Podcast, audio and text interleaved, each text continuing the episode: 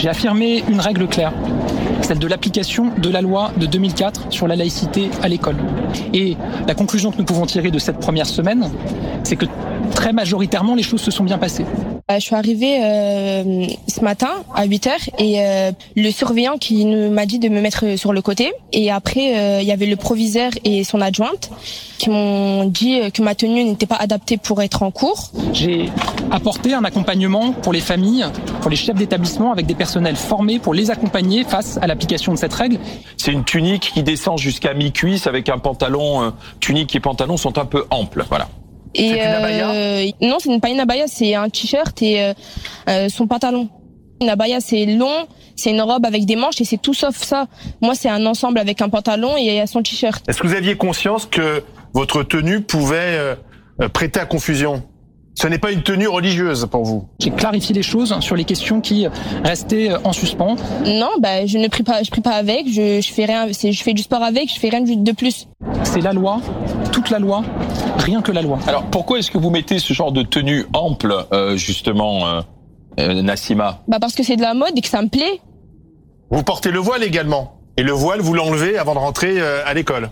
Quand je vais en cours, je l'enlève tout, tout le temps. C'est la loi, toute la loi, rien que la loi. Mais est-ce que vous, vous, préférez ces tenues amples parce que ça, ça cache un peu vos formes ou pas? Non, même pas. C'est de la mode. Euh, c'est ce qui est en tendance et j'aime ça. D'accord. Et cette tendance, euh, vous la voyez où? D'où elle vient? Bah de partout. Tu peux, on peut voir les, les jeunes filles euh, de plus en plus habillées comme ça. où ça? On me voit ça partout. Où ça? Sur les réseaux, dans la vie. Quel type de, quel type de réseaux sociaux Quel type, s'il vous plaît, Nassima TikTok, Snap, Instagram, Twitter, tous les réseaux sociaux.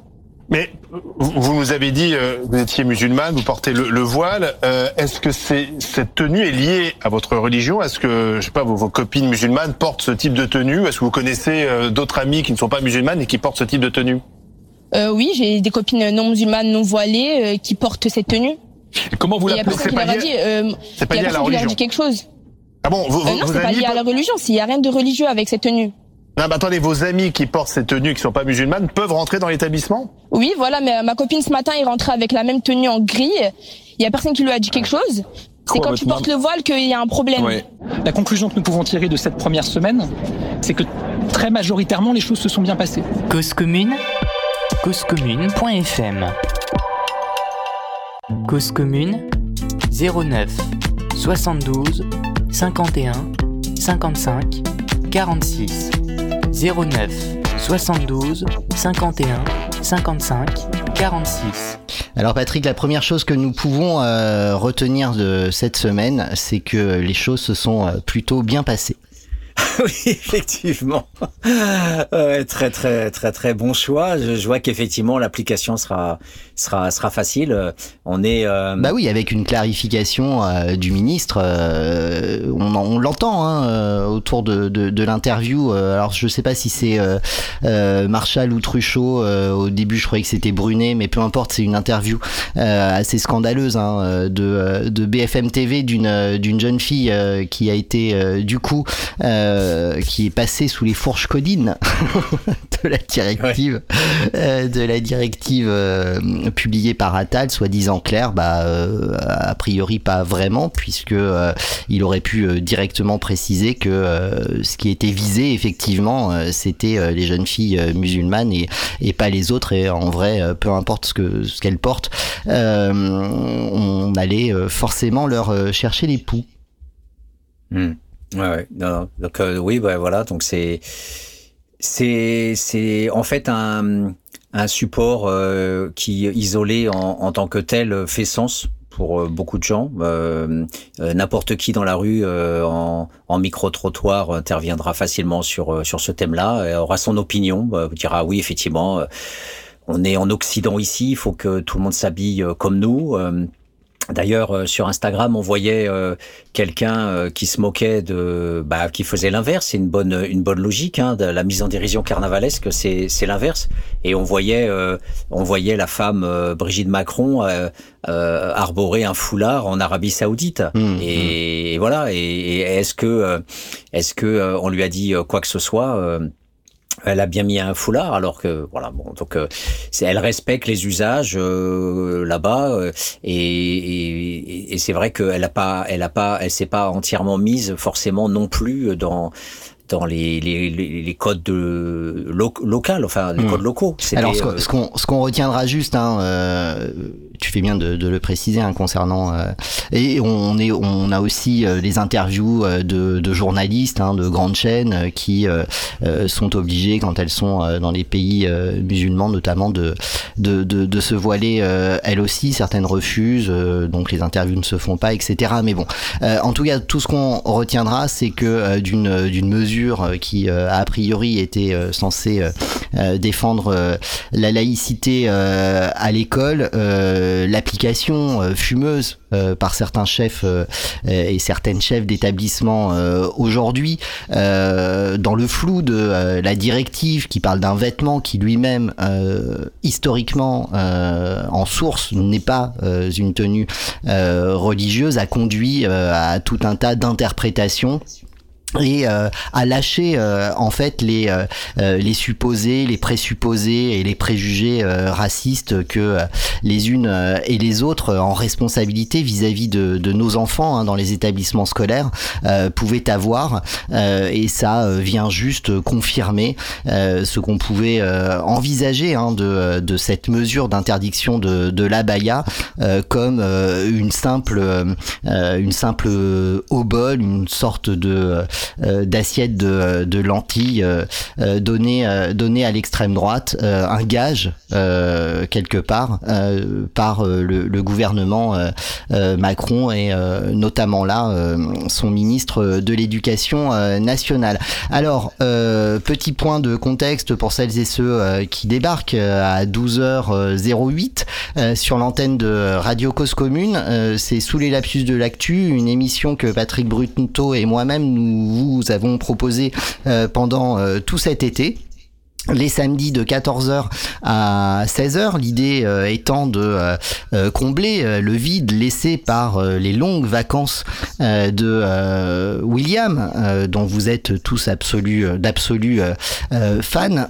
Et, euh, et, donc euh, voilà, William devait revenir euh, aujourd'hui pour euh, son sa rentrée sur cyberculture et s'installer de nouveau en grille pour cette saison. Finalement, désolé de vous le dire, auditeurs et auditrices qui attendaient son retour avec une grande fébrilité, ce ne sera pas pour aujourd'hui, mais pour la semaine prochaine. Toujours est-il que nous, avec Patrick, on avait donc décidé pour cette rentrée et cette nouvelle saison de Radio Cosco de s'installer les samedis euh, à partir de 12h. Donc William n'est pas là, pas grave, on s'installe euh, quand même à 12h. Cette émission est une émission euh, qui vous propose une revue d'actualité, mais euh, peut-être un petit peu différemment de ce que vous avez pu entendre sur vos antennes préférées cette semaine. On va titiller, chercher, trouver les lapsus. Alors des lapsus, il y en a, il y en a beaucoup. On en a fait nos jingles d'entrée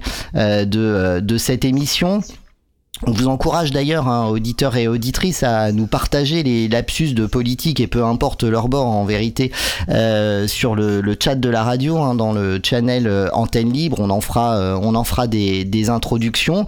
D'où donc notre idée, Patrick, c'est d'aller chercher derrière l'actualité ce que, ce qui nous est réellement dit des, des structures, de ce qui, de ce qui construit les rapports de force aujourd'hui. Oui, et, d'ailleurs, euh, la Baïa dont on vient de parler est, un très très bon exemple pour ne pas se contenter de manière culturaliste de parler de la Baïa, mm. mais de, rapporter la Baïa comme étant un objet euh, sans prendre position dessus, mm. euh, qui est un thème imposé, effectivement, comme tu l'as dit, par l'extrême droite, repris par le gouvernement, pour donner un os à ronger aussi euh, à toute cette tendance sécuritaire et, et anti-arabe et musulmane qui, qui domine aujourd'hui. Et en fait, plutôt que de chercher des, des, raisons et des justifications politiques ou scientifiques euh, visant à légitimer la baya, euh, ce qui serait rentré dans le débat, euh, comme il y a beaucoup de débats à la télé en ce moment, notamment sur la 5, où ils invitaient tout un ensemble de chercheurs CNRS, de, de, de journalistes ayant bossé 20 ans là-dessus, etc., où en fait on se fait piéger par, par ça. Par contre, ce qui est intéressant, c'est de montrer les conditions pratiques, les conditions pratiques de faisabilité. Et à ce niveau-là, il y a un truc qui est assez drôle euh, c'est que euh, il s'avère que euh, les, les, coulisses, puisque les lapsus de l'actualité, justement, c'est essayer de prendre de la distance, et il s'avère que les coulisses de la loi de 2004 peuvent être appréhendées notamment à travers des petits fragments que l'on peut avoir, mmh. et notamment qui sont divulgués dans un ouvrage qu'ils appellent des sociologues sans qualité, où on a un article euh, qui euh, renvoie à euh, la position et à l'expérience de Jean Bébro dans la commission Stasi, où il explique comment se sont passés les débats, comment se sont déroulés les débats et comment les chercheurs se sont fait enfariner euh, par euh, Stasi et par tous les technocrates de l'ENA euh, qui ont manipulé en fait les soi-disant experts pour que Chirac puisse dire vous voyez on fait la loi sur le voile grâce à l'expertise de scientifiques de l'université, du CNRS, de l'EHESS, etc. Donc cette manipulation et cet enfarinage qui existe depuis l'époque de Machiavel et encore bien longtemps après c'est de tout temps, c'est ce que Gramsci appelait les intellectuels organiques, comment euh, les dominants, soit volontairement, comme l'a toujours été BHL, et je pense qu'on pourra avoir un petit, une petite bande son dans notre émission. Bah non, non, non, j'ai pas de bande son. Par contre, euh, on peut euh, absolument recommander, mais du coup, j'ai pas les références sous les yeux, je les préciserai tout à l'heure. un papier de, de Marianne absolument croustillant sur sur notre philosophe va en guerre nationale. Ah, parce qu'on n'a pas le droit de reprendre la bande son que, que j'avais pu euh, écouter l'autre fois Ben non, mais en fait, je sais même pas de quelle bande son tu parles. Parce que moi j'ai un article, mais bon bref, peu importe. D'accord. En tout cas, voilà, il y avait une bande son remarquable de Marianne. Ah, voilà. peut-être que dans, Mari dans l'article il y a une bande son, mais je sais pas si on a le droit de la passer. Bon, on verra, peut-être. On verra, mais en tout cas, voilà, c'était extraordinaire. C'était cinq minutes qui montraient bien euh, le, le, le, fait que BHL, effectivement, en intellectuel organique, qui dans les années 70 s'en est pris euh, au communisme stalinien pour pouvoir légitimer le néolibéralisme occidental, et était un, un de ces exemples euh, très connus, passant toujours à la télé de ces intellectuels organiques qui sucent les dominants en permanence. Et euh, Jean Bébro, par contre, n'est pas connu et il raconte dans un article euh, dans Les sociologues sans qualité, il raconte, euh, et je dirais sans, sans ironie, mais avec quand même une image, par le menu, comment il s'est fait finalement avoir, parce que lui, il a été, on pourrait dire, un intellectuel organique par défaut, il a été bouffé, manipulé, et notamment, il explique comment ça se passait pendant les repas comment, euh, euh, je le cite, euh, donc la commission fonctionnait le mardi et vendredi, les auditions avaient lieu gna, et puis sinon la commission discutait autour des repas. L'idée du repas avait paru bonne pour gagner du temps, et en fait ces, ces repas créent un climat de grande convivialité au détriment d'un débat en profondeur, favorisant les propos au premier degré, immédiatement compréhensible par tous. Hein, il faut, chers auditeurs, vous imaginez en train de discuter à table avec des potes. Euh, eh bien, euh, du coup, euh, euh, ces, ces, ces, ces, discussions au premier degré, immédiatement compréhensibles par tous, euh, difficiles à contester frontalement sans se marginaliser par rapport au groupe.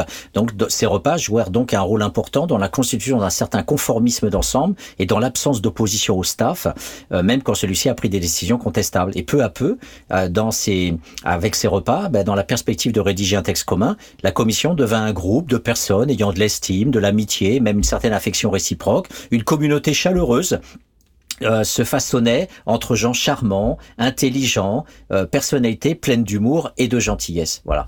Et, et donc là, les, les, dominants en fait, euh, euh à travers les diplomates, les énarques savent comment euh, jouer avec des petites marionnettes. Les chercheurs sont souvent des petits bourgeois qui font leurs recherches et, et se font avoir piégés par cet entre-gens fabriqué, etc. Donc voilà comment la loi sur le voile de 2004 a été produite et, et, et tout le monde aujourd'hui, et a commencé par les journalistes si on écoute attentivement les radios et les télés, si on a le malheur de contester la loi de 2004, si on a le malheur de contester la décision du Conseil d'État sur la Baïa, tout de suite, le journaliste chien de garde de BFM se jette sur vous et dit « Ah bon?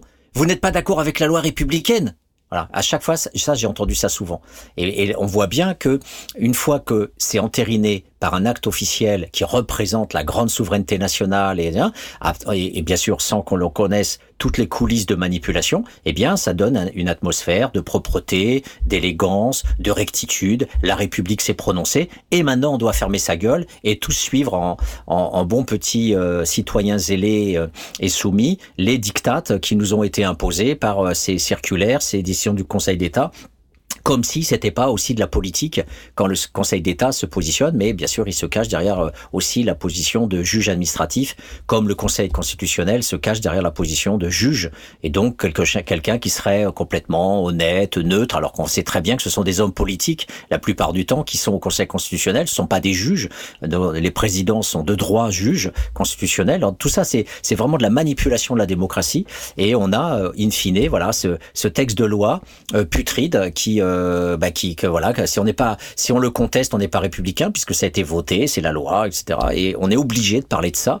Et au bout du compte, comme toujours, puisque c'est la logique de l'extrême droite et de la droite, comme toujours, on est obligé d'être pris dans leurs faux problèmes, de, de, leur imposition culturaliste, des normes comportementales des dominés, parce que c'est toujours les dominés qui posent problème, et donc on va pointer toujours les modes de comportement, on est toujours dans du Foucault, on est toujours dans de la discipline, on est toujours dans du contrôle, dans des normalisations, et bien sûr de l'étiquetage, de la stigmatisation, de la disqualification, etc. Donc euh, on n'en finit plus d'être toujours en train de ramer pour dire ne vous laissez pas piéger, euh, quelles que soient vos positions pour ou contre cet abaya, pour ou contre des vêtements à l'école, avant toute chose, il y a cette mise en agenda, cette mise en problématique, et in fine, on est piégé par quelque chose qui relève de d'enjeux politiques qui nous dépassent complètement par rapport aux vêtements mais d'autant euh, plus euh, explicite que tu euh, nous racontes là, Patrick, de la construction de ce texte de loi avec la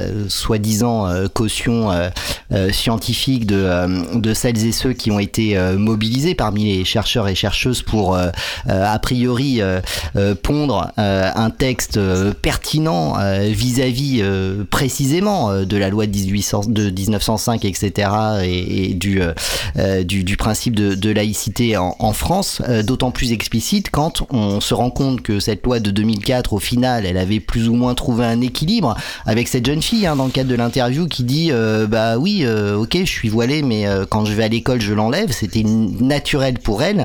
Et pourtant aujourd'hui, avec cette directive, on vient attiser les les sous-jacents racistes de des mentalités qui se sont construites et qui se sont euh, d'autant plus euh, euh, précisé euh, avec euh, le gouvernement, enfin les différents gouvernements successifs depuis euh, euh depuis notamment l'arrivée de, de, de, Sarkozy au pouvoir, qui lui-même a commencé avec le Karcher et autres à venir flatter sur son extrême droite les, les les partis les plus les plus les plus racistes, les plus xénophobes du paysage politique français. Alors je crois que tu voulais tu voulais euh, poursuivre euh, avec euh, toujours Gabriel Attal.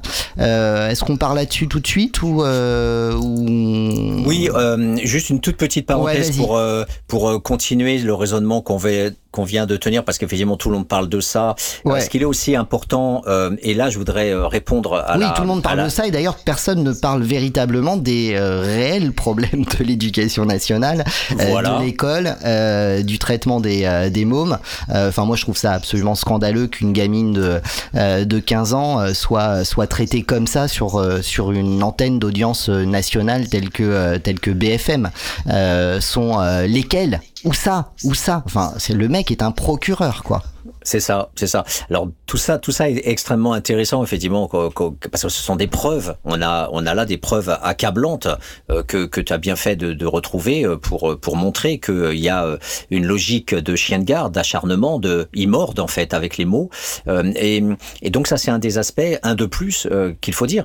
Un autre aspect qui est très intéressant qu'il faut absolument et ne pas se voiler la face et c'est le cas de le dire et, et surtout le, le faire vraiment encore une fois avec la toute transparence euh, du raisonnement, euh, de, bonne intelligence.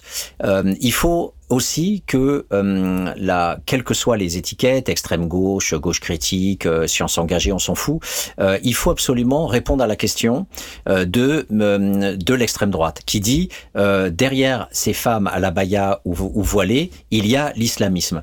Et à ça, il faut il faut répondre. Il faut il faut pas dire c'est que c'est un faux problème uniquement. Il faut rentrer dans le jeu aussi en l'objectivant, en disant à ces gens-là qui disent ça, premièrement, si euh, c'est le fait euh, en partie d'islamistes, euh, ce n'est pas que des islamistes. Donc euh, il y a des modulations entre les filles qui sont sous emprise euh, de d'imams ou de grands frères fachos qui les obligent à, à, à, être comme ça pour effectivement provoquer entre guillemets la République ou la démocratie. Ok, mais il y a plein d'autres logiques qu'on a déjà évoquées sur cause commune, les modes, les effets de jeunesse, cacher son corps, etc. Et, et, et, et ton dégueulis à un moment donné, même sur la dans la dans la bande son, est, remarquable par rapport à tout ça. Mais il y a encore autre chose. Il y a encore autre chose. C'est qu'en termes pédagogiques, même si jamais les, les jeunes filles étaient euh, sous l'emprise de, de, de, de logique facho, de la part effectivement de, courants religieux euh, réactionnaires, euh, ce qui n'est pas tout l'islam bien sûr, mais ce que l'on appelle l'islamisme radical, il y a des méthodes pédagogiques qui sont celles normalement de tous les gens de notre démocratie, c'est-à-dire on discute, on n'interdit pas.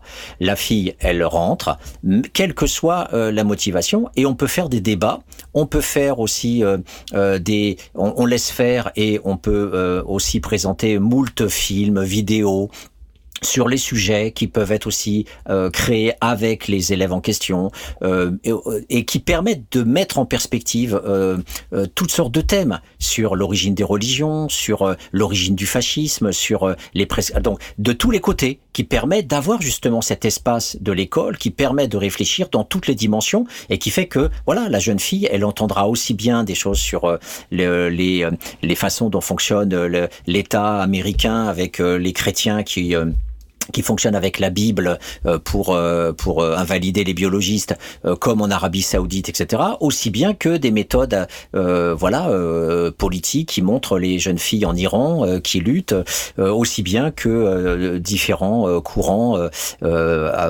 gauchistes, anarchistes ou autres qui s'en foutent royalement et qui disent que tous les vêtements sont le bienvenu, le multiculturalisme anglo-saxon où on en a rien à foutre et tous les vêtements sont posés. Et toute cette perspective là sont le lieu de l'école, sont le lieu justement de l'échange. C'est ce qu'on vit nous justement par chance euh, quand on est dans ces milieux-là de journalisme, de réflexion scientifique et autres, on, on a ces chances-là de pouvoir balayer comme ça les espaces mentaux, culturels. Et ces jeunes filles, au lieu d'être dans l'interdit qui est le côté focaldien, les disciplines, les interdits, la surveillance, la sanction, la punition, le renvoi, bref, la bêtise absolue des gens dominants euh, qui sont voilà des, des chiens de garde, des, des, des, juges, des procureurs, des sanctionneurs, comme ces journalistes chiens de garde. Au lieu d'avoir ça, il, il faut justement euh, euh, même quand c'est imposé, même quand c'est un piège, se dire, eh ben, faisons comme euh, la Finlande ou faisons comme d'autres États, comme faisons comme Summerhill, comme libre, libres enfants de Summerhill, comme toutes les pédagogies alternatives, eh bien, invitons la différence et discutons de toutes les différences.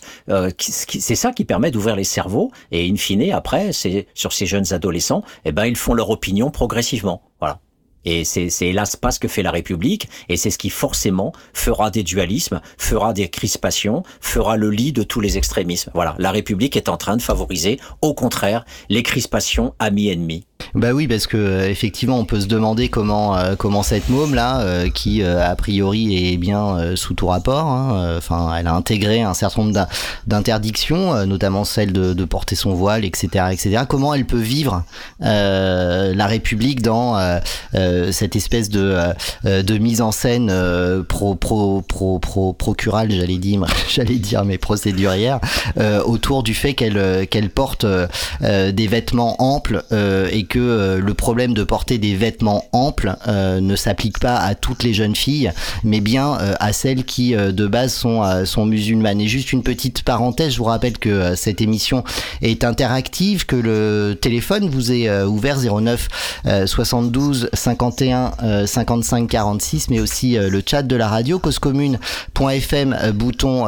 chat. Nous sommes sur le canal Antenne Libre et précisément on nous euh, on nous link un article de euh, euh, de, de, de de arrêt sur image BFM première chaîne d'examen des tenues de jeunes filles qui revient précisément sur cette interview d'Olivier Marchal. Donc c'est Olivier Marchal qui interview cette jeune fille avec et du coup tu en seras d'accord Patrick cette phrase il le prend très à cœur Alain Marchal son rôle de chien de garde du patriarcat et des valeurs républicaines. Le voilà qui demande à la jeune fille une lycéenne adolescente mineure, rappelons-le pourquoi, elle porte ce genre de tenue ample. C'est vrai ça, qu'est-ce qu'elle cache, cette dangereuse adolescente? Donc, euh, donc voilà, cet article est en lien sur euh, le canal, il est euh, en plus en accès libre, n'hésitez pas à aller le lire, il vient parfaitement en correspondance avec ce qu'on vous raconte depuis à peu près 26 minutes et 24 secondes. Hmm. Est-ce que euh, on embraye avec euh, avec Attal pour rester sur ce cher ministre de l'Éducation? Je pense que euh, c'est une bonne chose. Allons-y. Alors, tu peux juste contextualiser le morceau? Bah, c'était en fait un, un enregistrement qui euh, qui vient de, on, pourrait dire de n'importe quelle chaîne puisque mm. c'est une déclaration officielle euh, suite euh, au, au, suicide du jeune euh, lycéen de 15 ans, enfin ex-collégien qui passe à 15 ans, j'imagine au lycée, et qui voilà s'est suicidé. Et donc du coup, le ministre de l'Éducation intervient et, et, et, et diffusé sur toutes les chaînes. J'ai souhaité vous faire un point car hier soir, un jeune garçon de 15 ans s'est donné la mort.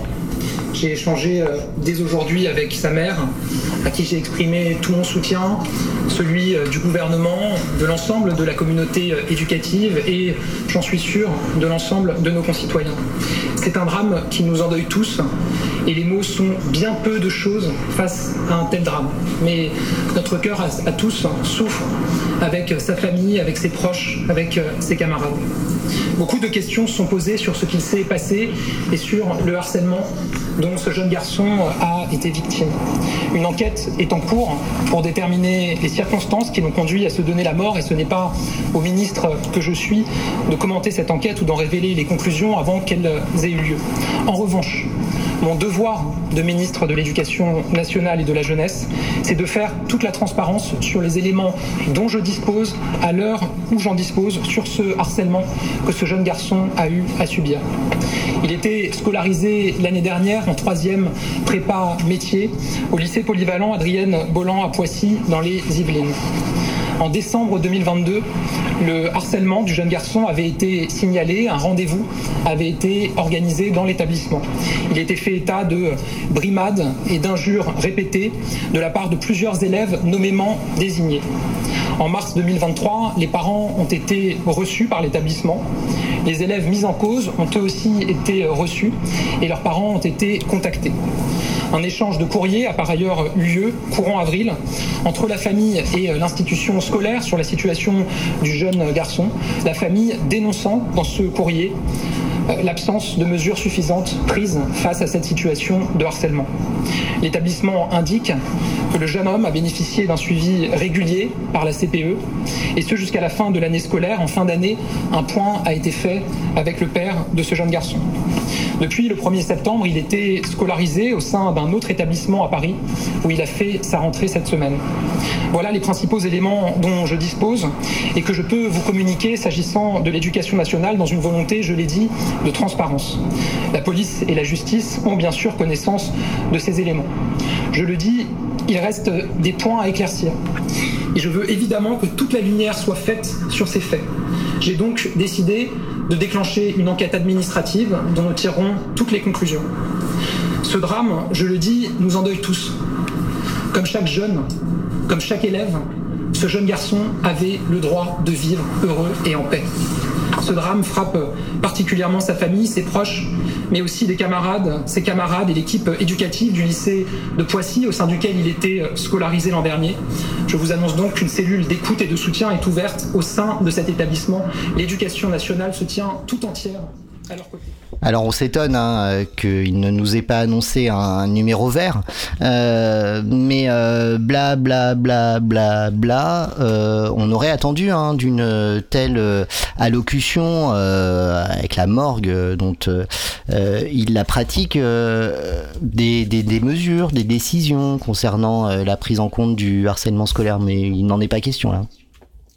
Oui, alors j'ai pris cet extrait euh, extrêmement pénible euh, d'un ministre roboratif euh, qui pourrait être interchangeable. Mais c'est plaisir surtout là. Enfin, tu vois, c'est là on est dans un exercice quasiment onaniste. Oui, oui, oui, complètement. Euh, en fait, c'est très riche. Un, morceau ritualiste euh, pauvre, en fait, peut être extrêmement riche par rapport à tout ce qu'il révèle. Et hum, effectivement, euh, c'est la toute puissance de l'État. Euh, nous ferons la lumière euh, en toute transparence, alors que on sait que bon, voilà, on, quel que ça soit la justice ou que ça soit une enquête, on n'a jamais tous les éléments. Mais là, le le, le, côté toute puissance de l'État régalien, avec nous ferons toute la transparence, etc. On a, on a déjà le, le politique euh, de, qui vise à sécuriser le citoyen. Euh, L'État est là, enfin l'État va venir. C'est comme les, les, les, les polars euh, où on voit les, les gyrophares à la fin du, de la série ou du film où on a été angoissé tout le temps et heureusement à la fin on a les sirènes et on a les gyrophares des policiers qui arrivent. Enfin, la loi arrive et le policier plein de muscles vient nous sauver euh, face euh, à la, à la déviance et à la délinquance. Donc le, le, système est exactement le même, sauf que là, ça, ça, ça fonctionne dans le langage et non pas dans, le, dans la fiction d'un film. Mais c'est exactement la même logique. Donc on a, euh, on a ça en, en structure qui qui dit euh, et euh, quelque chose euh, où on se dit mais qu'est-ce qu'on peut dire de mieux? Enfin un jeune est mort et l'État papa État est là pour nous dire rassurez-vous on va venger ce jeune les jeunes qui ont fait ça ont été identifiés ce jeune on l'aime tous. Bah oui il est mort et tout. Pourquoi il est mort ce petit jeune? Il était à l'école et tout une victime. On l'aime. Moi ministre de l'éducation nationale je l'aime. Et, et donc forcément voilà. Donc on, est piégé, on est piégé mmh, et on mmh. se dit bah oui, oui, d'accord, on est d'accord avec le ministre. Mmh, et en fait, et en fait, c'est notre rôle à cause commune de dire bah non, euh, bah non, vous allez voir, vous êtes complètement à côté de la plaque. Euh, alors pourquoi on est complètement à côté de la plaque? Parce que la structure politique ressemble à la structure du fait divers. On prend une monade, un cas isolé, on prend un individu, et c'est ça qui empêche la pensée. C'est-à-dire qu'il va complètement empêcher de monter en généralité et de, et de voir à quoi ça se rapporte. Alors pour que vous puissiez euh, prendre justement cette distance, je vais vous citer un, un passage de, de, de, deux exergues qui sont utilisés par Bernard de France, qui est un spécialiste de l'éducation nationale, hein, avec notamment aussi la préface de Stanislas, Stanislas euh, Tom Kiewicz, qui est un, très grand pédagogue, euh, euh, qui a d'ailleurs été dans le ghetto de Varsovie et qui est un des survivants de la de l'extermination du génocide des Juifs. Et, donc, il a Bernard de France a écrit un livre qui s'appelle La violence à l'école. Et, dans la violence à l'école, eh bien, vous allez voir que ça nous parle avant tout de la violence de l'école. Alors, juste avant que tu, juste avant que tu, tu commences, c'est quelle année? Alors, le bouquin a été écrit il y a très très longtemps. Ouais, bah non, en fait, c'est ce que je voulais t'entendre dire. il, a été écrit en 1988 et il a été réédité jusqu'à l'an 2000. Il y a eu six rééditions. Il hmm. a été lu par des centaines de milliers de personnes, ce bouquin-là. Euh, parce que bien sûr, euh, ça fait des dizaines d'années que ça dure. Et en fait, euh, voilà, au-delà du cas individuel de ce jeune, il faut, il faut voir deux choses. Un, la violence de l'école. Et deux, au-delà euh, de ça, euh, quels sont les groupes qui sont engagés euh, aussi dans l'école? Alors, la violence de l'école, je vais vous citer mmh. un des philosophes les plus lus dans le monde entier, qui s'appelle Jacques Derrida, qui est donc dans cet exergue, qui a accepté une interview avec Bernard de France, et qui nous dit ceci. J'étais un petit élève très malheureux, c'est-à-dire que je souffrais beaucoup à l'école. Mais s'il faut dire que j'étais, que c'était en Algérie. Euh, bon, alors après, euh, y a, on va nous dire oui, mais c'était parce que euh, euh c'était les problèmes raciaux en Algérie, mmh. etc. Que donc on s'en prenait aux petits blancs, etc. Donc vous verrez qu'avec la, la, citation de Michel Serres, qui est un philosophe aussi très connu, euh, c'est exactement le même phénomène. Et ça, on pourrait prendre n'importe quel intello qui a été dans une cour de récréation, ça mmh. serait la même chose. Donc, essayez de pas, euh, voilà, avoir de la mauvaise foi en disant mais ça se passait en Algérie. Donc, maternelle 1934-1935 Et, donc les problèmes raciaux étaient déjà très sensibles à l'école. Il y avait beaucoup de brutalité entre les élèves déjà, des bagarres entre les petits arabes et les petits français. Donc déjà une expérience de violence.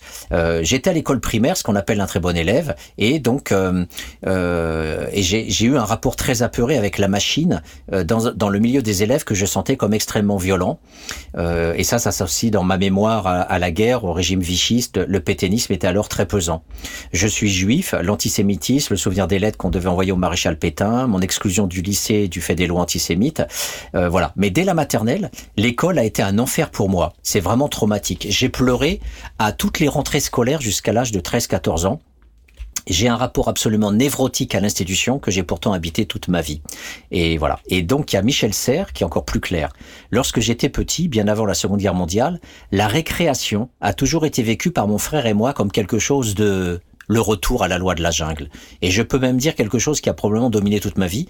J'ai expérimenté là, dans la cour de récréation, quand j'avais 5 à 10 ans, une telle guerre, une telle violence, que premièrement j'étais content de revenir en classe lorsque la cloche sonnait, et que deuxièmement j'ai trouvé que dans la classe régnait la même violence, à la différence près que dans la cour, je recevais des coups de poing et que dans la classe, comme j'étais le premier, c'était moi qui dominais.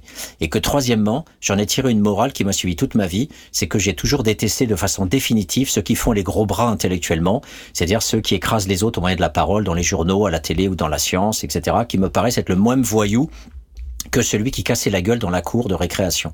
Donc je, je passe parce qu'il fait encore plein d'autres descriptions sur le racket des grands sur les petits dans la cour de récréation. Et, et ça, c'est une, une, dimension qui est... Euh, alors il parle aussi de la violence des maîtres qui tabassaient les gosses, etc., dans, dans, quand il y avait des bêtises dans la cour, etc. Donc cette violence de l'école, bien sûr, pas un mot de euh, Attal, pas un mot de n'importe quel ministre de l'éducation depuis la naissance de l'école publique, depuis Jules Ferry et compagnie, pas un mot. Vous en aurez jamais.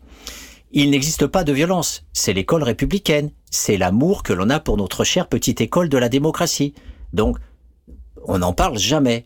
Alors que l'école, ce n'est que de la violence. On ne parle sur Cause Commune que de la violence de la sélection scolaire, qui fait que on a déjà lu des extraits de jeunes qui sont renvoyés de l'école. Mais là, on voit bien que c'est encore un autre facteur. Là, le harcèlement et la mort et le suicide, etc., nous fait, nous donne la possibilité aussi de parler des, du, du capital guerrier, des violences, etc. Parce que l'école républicaine réunit dans une cour de récréation des centaines d'élèves et c'est elle qui est responsable elle est responsable parce que les enfants, euh, toutes classes sociales confondues, mais aussi euh, dans les classes populaires, eh bien, les enfants sont à civiliser, sont à socialiser, et ces enfants-là euh, sont les premiers à se taper dessus, à se moquer d'un handicapé, à, aller toucher une fille dans les dans les dans les chiottes. Je pourrais en parler pendant des heures tellement on a des témoignages et des lectures et des et des, et des analyses de ça qui sont partout et, et donc ces violences-là euh, sont toujours déniées par l'État républicain. Et donc ça revient en boucle à travers des faits divers, etc., etc. C'est l'école qui nous oblige jusqu'à 16 ans à être réunis dans ces machines qui sont des institutions totales euh, où on doit se taire, on est discipliné, on doit obéir au maître, on est enrégimenté, on est assis dans des classes avec des tables face au maître, etc., avec ce qu'on appelle le panoptique de Jérémy Bentham comme en prison pour que le maître puisse nous voir tous et nous surveiller. Ce système-là a été décrit par Michel Foucault et, et, et combien d'autres à la suite de Michel Foucault? Et les pédagogues que j'ai cités là, comme Bernard de France ou ou Tom Kiewicz et toutes les formes de pédagogie alternative sont là pour nous dire que justement l'école est une machine à produire ce type de violence parce qu'elle réunit non seulement des élèves qui vont devoir être assis pendant des heures alors que les enfants ne pensent qu'à courir et à profiter de la vie et tout ça. Donc ils sont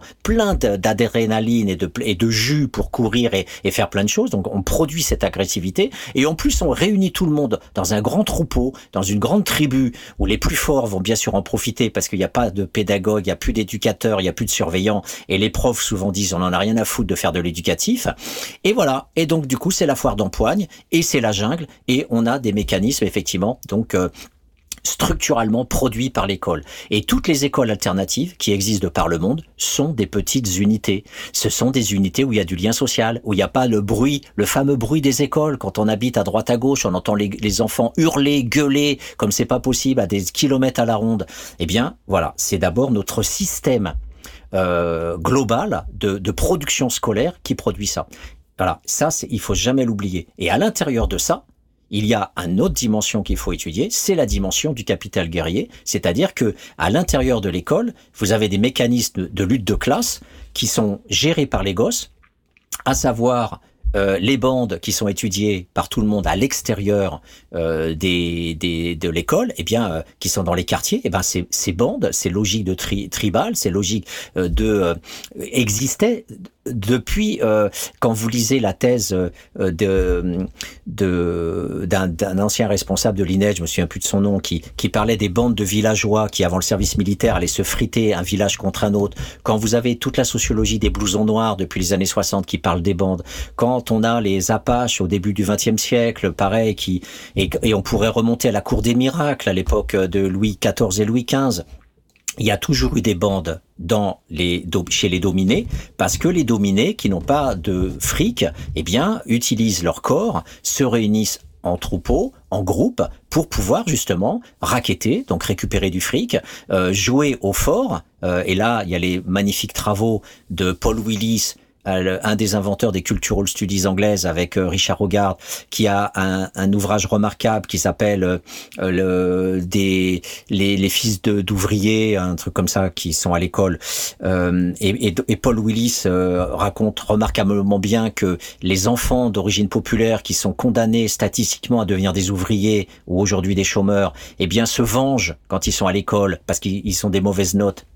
Eh bien, ils vont se venger sur les ce qu'ils appellent les faillots. Donc les, les, la, la, structure Derrida et Michel Serres en l'occurrence. Derrida et Michel Serres en l'occurrence, voilà. Et, et donc le, la, la, structure du, du, du, faillot est constitutive de l'école qui, dans le cas du collège unique, qui a été inventé dans, la, dans les années 70, parce qu'auparavant, il faut savoir que le lycée bourgeois permettait justement de d'éviter que les classes prolétaires puissent emmerder les fils de bourgeois. Bah oui, ils n'étaient pas là. Euh, ouais. Ils n'étaient pas là. Ils mmh. étaient dans des écoles qui s'arrêtaient au, au certificat d'études primaires. Euh, donc le certif, et, et donc euh, on arrêtait à 11 ans, et après on allait à l'usine. Et quand effectivement le collège unique a été fait, c'est là où on a une, un rassemblement des classes sociales du point de vue des enfants, et que bah, les gosses qui viennent des quartiers euh, défavorisés et qui se retrouvent avec les, les, petits, les petits bourges ou, ou les, les petits enfants des classes moyennes qui sont pas en bande, qui savent pas se battre, et qui en plus travaillent bien l'école, etc., et catalogués comme faillots, eh bien ces dominés-là vont inverser la norme et dire bah, c'est moi qui vais avoir du pouvoir et c'est moi qui vais me venger. Et ça, c'est connu depuis des dizaines et des dizaines d'années.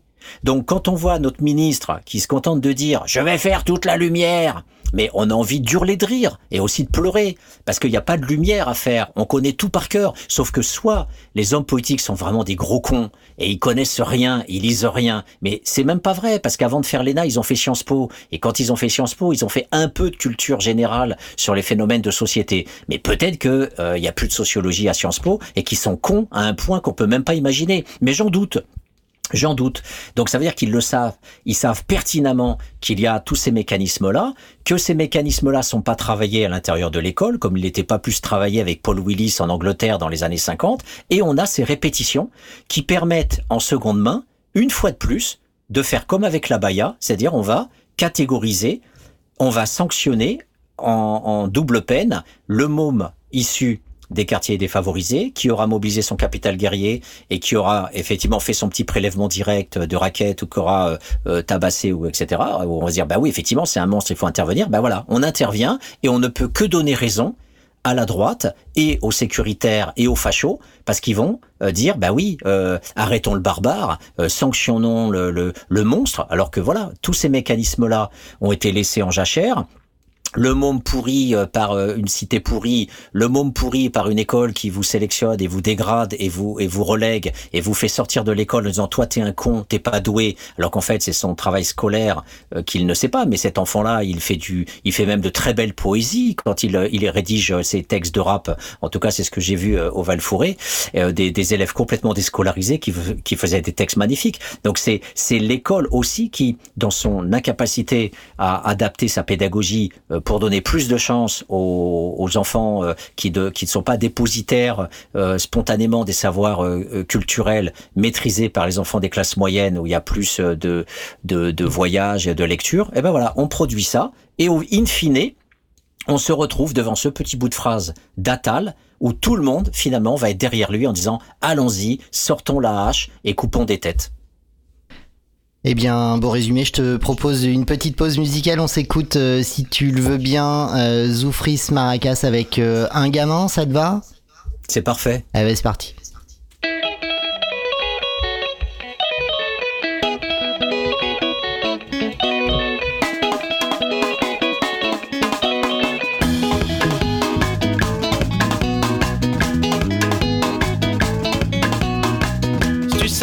je venais, tu ne me pas pour rien, tu déposerais ton képi, tu me détacherais les mains, tu me laisserais du répit, au moins jusqu'à après-demain, tu me laisserais vivre ici, vu que aussi t'es un gamin, un gamin de gamin, 6 milliards de gamins, plus un, plus un, plus un, plus un, plus un, plus mais tu es un flic,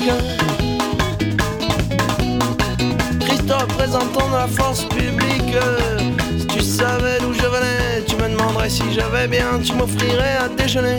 Tu me détacherais les mains, tu me laisserais du répit, au moins jusqu'à l'été prochain. Tu me laisserais vivre ici, vu que toi aussi t'es un gamin, un gamin de gamin. 6 milliards de gamins, plus un, plus plus un, plus. Mais tu es un flic. Affolé de bandits, salaud vendu de représentants de la force publique. Tu t'es né où je suis né, tu te demanderais si tout va bien. Autant le temps colonisé, à présent traité comme un chien. Tu continues à me voler mon peuple et mon continent. Tu distribues à la volée du pognon à mes dirigeants. Tu sponsorises les dictateurs. Tu vides mon sol de ses richesses pour quelques gisements prometteurs. Des peuples entiers dans la détresse. Et toi, tu es flic.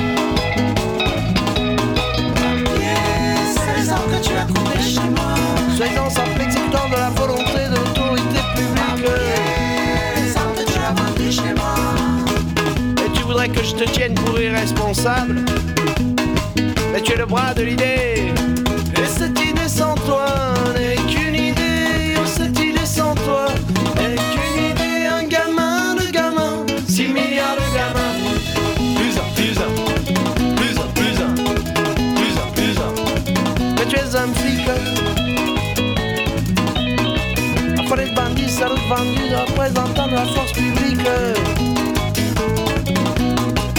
Tu savais d'où je venais, tu ne ferais pas ton malin, ton autoritaire.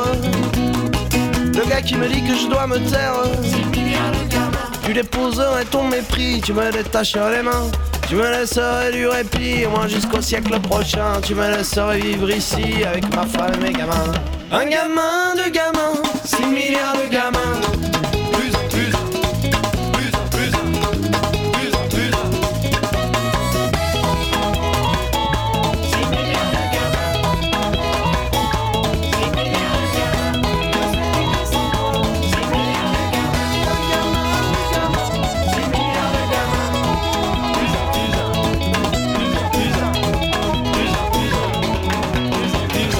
Et c'est Radio Cause Commune, vous nous écoutez sur 93.1 FM à Paris et en Ile-de-France peut-être.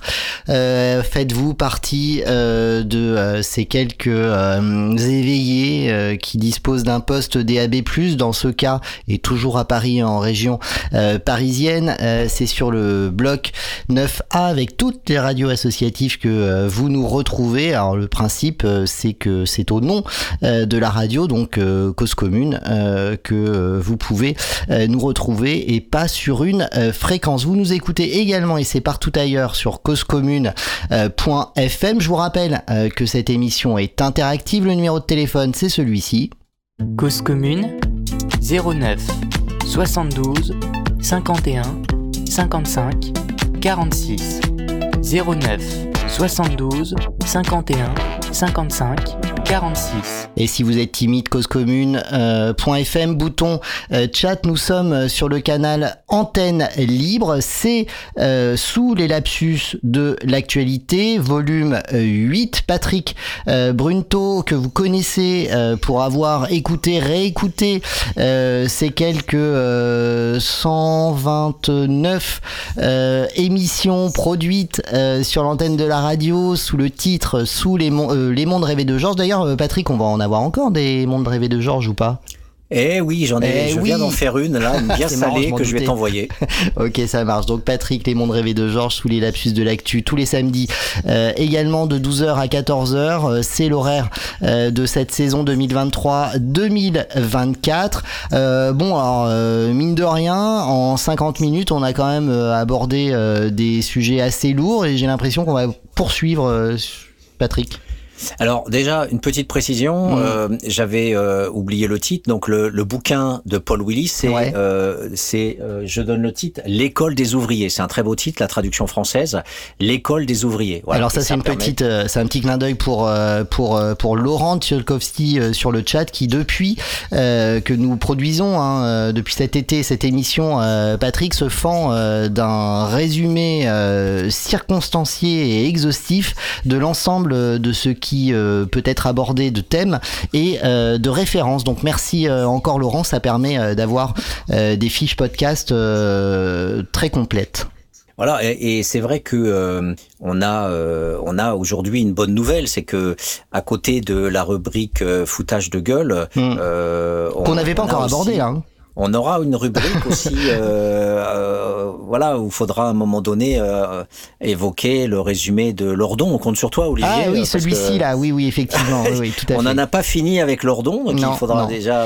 non, mais en filigrane, Lordon, depuis qu'on en parle, ce fameux billet de blog hein, que vous pouvez retrouver sur le Monde Diplo, c'est le blog, les blogs du Monde Diplo qui fait comme Mediapart en fait, ou plutôt c'est Mediapart puisque le Monde, les Monde Diplo, le Monde Diplo est antérieur à Mediapart qui a une partie blog d'invités et donc euh, Lordon a un blog là-bas et il nous avait euh, il nous a gratifié euh, en début d'été d'un billet. Euh, alors évidemment, je ne me rappelle jamais euh, du titre de ce billet, mais en tout cas, il est euh, assez assez brillant ce, ce, billet de Lordon. Alors toujours aussi insupportable à lire, hein, Lordon, c'est c'est chiant, mais il faut rentrer dedans et c'est c'est plutôt pertinent. C'est de la République policière, la République fasciste, je crois le titre. Ouais, c'est ça. Point d'interrogation. Voilà, point d'interrogation. Alors du coup, on peut déjà commencer sur le titre. Hein, pourquoi un point d'interrogation alors que bon, bon. c'est pas possible, il pinaille tout le temps sur Cause Commune.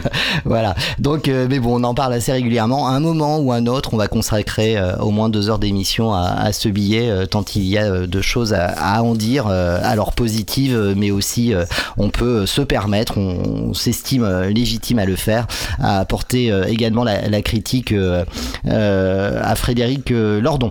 Mais on en parlera, peut-être tout à l'heure, j'en sais rien. Donc foutage de gueule, on est en plein dedans et c'est quoi le sujet euh, qui arrive? Eh ben, en fait, euh, dans le dans le foutage de gueule, effectivement, on, on a euh, euh, un premier thème qui est important sur euh, les, la crise des restos du cœur. On hmm. ne peut pas ne pas ne pas évoquer euh, ça. Mais euh, avant, alors on, ça part dans, dans tous les sens, mais tant mieux puisque la rubrique s'appelle vice et versa, vice avec un S. je ne peux pas résister au, à l'envie de juste faire une accroche pour présenter cette rubrique avant de revenir sur foutage de gueule parce que vice versa, c'est une, une, rubrique intéressante. et, et, je voilà, je voulais juste vous donner un, un, un avant-goût de, de, de l'intérêt de cette rubrique-là, euh, qui s'appelle un peu le couplage par l'absurde. Et, et euh, c'est en regardant la télé euh, que que cette idée m'est venue en me disant mais c'est pas possible, on ne peut pas descendre à ce niveau-là. Et donc vice versa, c'est quand on peut descendre très très bas, quand c'est déjà très très bas, et eh bien on peut encore faire mieux grâce à, au journalisme mainstream euh, et donc, c'était quoi le, plus bas du plus bas? Eh bien, euh, c'était un, un, reportage de plus de deux minutes euh, à la télé sur France Info Imaginez France Info qui paraît être parmi euh, les télévisions mainstream les plus sérieuses, euh, où il y a souvent des débats, il y a souvent des reportages de fond. Eh bien, le, le 7 euh, le 7 septembre à, à 23h20, j'ai eu le droit à un reportage sur une association de, propriétaires de corgis qui célèbre la première anniversaire de la mort d'Elisabeth II, où on voit ces deux corgis, ces deux chiens euh, qui ont accompagné le, défilé euh, funéraire l'an dernier, les deux chiens euh, fidèles de la reine, et on apprend que cette grande dame a eu plusieurs générations. huit ou neuf générations de ces corgis pendant tout son règne. et on a des gens qui ont eux-mêmes un corgis, qui sont là avec ce que j'appellerais un sac à merde, et qui euh, sont là à, venir euh, nous parler de cette race de chiens exceptionnels qui ont été euh, sanctuarisés, sacralisés grâce à, au fait que la reine les a touchés, en a fait leur propriété royale et défilé avec les grands aristocrates. Voilà. Donc quand, quand je vois que face à la misère du monde, je pense notamment à ce qui se passe au Soudan, hmm. les, les, les, les, le génocide permanent, perpétuel à cause du colonialisme entre les musulmans musulmans et les chrétiens au Soudan et, les, armées qui n'en finissent plus de violer, de rapter les femmes, de, détruire des, villes entières, de, tuer de manière sanguinaire, de torturer en ce moment euh, sous nos yeux, comme euh, on pourrait euh, parler de mille, raisons de, s'inquiéter de, de, de, de, des thèmes habituels qu'on entend sur la sécheresse ou sur l'appauvrissement du monde, eh bien, France Info a dépensé de l'argent public euh, pour nous parler des clébards euh, et des, des, des, des tarés d'anglais qui, euh, qui ont leurs clébards qui coûtent la peau du cul, euh, 3000 euros, 4000 euros pour acheter ces, ces bestioles. au moins, s'ils allaient aller les chercher à la SPA, on se dirait, ben, au moins, voilà, au moins c'est la SPA. Mais non, c'est des chiens d'élevage qui coûtent un bras et, et qui, voilà, donc c'est l'aliénation, voilà. Et de, de l'autre côté, de l'autre côté, donc, on voit des chiens en image, on voit des chiens, c'est ça l'idée de vice-versa. Et de l'autre côté, on a une petite brève qui apparaît comme ça rapidement euh, le même jour sur France Info, euh, en bande-annonce tout en bas, euh, mais sans reportage, plus de 400 militants CGT qui sont poursuivis suite aux actions qui ont été faites euh, contre la, la, loi sur les retraites. Et ce sont 400 militants, sans doute beaucoup plus, voilà, qui font les frais d'un mouvement social qui a été porté par toute une nation. Et là, on voit derrière Attal et derrière soi-disant l'amour l'amour qu'il nous porterait pour nous les citoyens à travers ce petit jeune de 15 ans qui est mort, eh bien euh, cet amour en fait est faux, cet amour est hypocrite, ce n'est que de la haine, de la haine de bourgeois et donc dès qu'on peut sournoisement, perfidement le bourgeois Macron, euh, fils euh, de Rothschild, venir épingler des prolétaires et, les désinguer en les balançant devant un juge pour les sanctionner, les foutre en tôle avec des amendes, etc. Eh bien allons-y, allons-y, le mouvement est retombé, maintenant on peut les avoir. Et ça me fait penser à quoi? Ça me fait penser au harcèlement euh, qu'ont subi les militants des Brigades Rouges qui, il faut le reconnaître, parce que j'aime vraiment pas François Mitterrand, mais qui, par rapport à ce qu'il a fait, euh, dans, notamment euh, ah, euh en Afrique, mais aussi en Algérie, mm. enfin qui est l'Afrique d'ailleurs, mais donc la politique extérieure de Mitterrand, qui, qui est la politique coloniale de, de tous les hommes d'État français, mais quand même, il faut lui reconnaître une chose, c'est qu'il a protégé par un refus d'extradition, donc il a protégé les militants des Brigades Rouges, qui, bien sûr, s'ils étaient retrouvés en Italie, étaient exterminés en prison, parce qu'il faut lire aussi les récits des prisonniers en Italie dans les années 70, euh, ça, c'est, c'est comme ce qui pouvait se passer dans les camps de concentration. Avec des, des, on sortait les prisonniers, on les tabassait à coups de matraque, on marchait sur leur corps, Enfin, il y a des, des ouvrages que j'ai pu lire sur les, des récits de quasi-survivants des, des, militants gauchistes des Italiens de cette guerre civile, parce qu'en Italie c'était une véritable guerre civile, une guerre de classe, hmm. une lutte de classe euh, euh, sanglante. Euh, et, et, donc voilà, l'État italien s'est vengé, voulait la peau de tous les brigadistes, de tous les opéraïstes, de tous ceux qui combattaient hmm. auprès de la classe ouvrière, et donc Mitterrand les a hébergés. Eh bien, 20 ans après, 30 ans après, le gouvernement italien s'acharnait encore à demander les militants, et c'est Sarkozy qui a levé les, hmm. la protection en fait et qui a permis que euh, euh, ces gens-là soient extradés à nouveau et refoutus en tôle en Italie. Voilà, c'était quand même un, passage sur ce que l'amour, l'amour des hommes politiques à l'égard des gens ordinaires. Voilà, donc ça c'était une. Bah merci pour ce vice versa, effectivement. Un, un avant-goût de vice versa, voilà. Oui, Mais mal. c'est vrai Ouais. que voilà, l'important c'est quand même de revenir. Alors on nous dit euh, juste euh, avant que tu poursuives euh, Patrick, euh, garde ton idée en tête sur le chat que euh, face à la misère du monde, dans le reportage de France Info, il y a aussi un cuisinier pour les chiens de la reine avec un mélange au menu de viande fraîche fort sympathique. Voilà, et voilà. Mais voilà. Je- Euh, merci des, beaucoup. Des, des merci gens, beaucoup. des, des gens viennent ont vu ton reportage. Et, euh, et voilà. Moi, moi, je m'interroge juste euh, un petit peu du coup. euh, alors pourquoi, euh, pourquoi, euh, pourquoi France Info fait ce genre de reportage? Alors euh, j'imagine qu'on est là dans l'ordre de l'injonction à divertir. Il faut, il faut, il faut divertir. Hein, mais du coup, la question toujours est de savoir se divertir, mais de quoi? Et je pense qu'elle sert bien à ça cette cette rubrique quand sur le filet qui euh, qui passe euh, sur ces chaînes d'infos en continu, euh, peut-être que, euh, que que que, que c'est précisément le, le la démonstration de ou en tout cas on nous montre à cet endroit-là euh, euh, et tu l'as évoqué avec les militants de la CGT qui sont réprimés quelques mois après le, le- leur, leurs actions contre la contre-réforme des, des, re- des retraites. Voilà, on veut nous divertir de, de ça au travers de, de ces reportages, mais en fait qui intéressent qui en vrai? Enfin, c'est moi, c'est une vraie question. Mais bon, bref, continue, euh, continue, euh, Patrick. Mais en même temps, euh, je suis pas devant euh, France Info à 23h20. Je sais pas ce que tu fais, quoi. Moi, je, je généralement, j'allume la radio vers euh, une heure ou deux heures du matin. C'est une rediffusion des informés de France Info et je peux m'énerver euh, du coup à une heure, deux heures du matin. Voilà. Oui, c'est une vraie, une vraie question. Euh, Qu'est-ce qui fait que qu'on, qu'on... En fait, j'ai toujours euh, eu cette. Non mais toi euh, tu bosses pour l'émission, je sais que Non, là même- du coup même tu pas, passes ton pas. temps à zapper pour choper le ça. truc quoi. Ouais. Alors il y a ça, mais il y a même pas ça. C'est que en fait, même quand j'a- j'avais dans la vingtaine, euh, pour moi, l'idéologie dominante, elle est à la télé. Ouais, et ouais, il y, a, il y a une prolixité euh, hallucinante. Là où auparavant, quand on lit par exemple les, les rubriques, les textes idéologiques des managers, Hmm. euh, il y a une il y a une littérature absolument dingue du Hmm. patronat autour des managers qui veulent légitimer un nouveau visage du patron. Hmm. Euh, Aujourd'hui, euh, ils essayent de sortir de, de- du, du discours disciplinaire en disant aujourd'hui euh, l'ouvrier contrôle la production, etc. C'est le modèle de Toyota qui qui a fait le voilà qui a fait Flores dans les années 90 et tous les managers ont dit bon il faut, ça suffit le patron autocratique et on est dans l'âge de la communication tout ça donc euh, dans le nouvel âge du capitalisme, Boltanski et Capello euh, dissertent longuement sur ces nouveaux visages du discours idéologique patronal euh, qui euh, s'ad- s'adosse au néolibéralisme pour nous vendre en même temps euh, des cadres heureux, des ouvriers heureux et finalement des actionnaires heureux parce que tous les petits prolétaires et, et encadreurs du capitalisme courent comme des malades dans cette pseudo-autonomie pour produire encore des biens de consommation et faire gagner du fric aux actionnaires. Et tout ça est très bien détaillé par Boltanski euh, dans ce, cet ouvrage énorme euh, euh, de, qui fait presque 1000 pages, enfin le nouvel, le, nou- le nouvel esprit du capitalisme plutôt.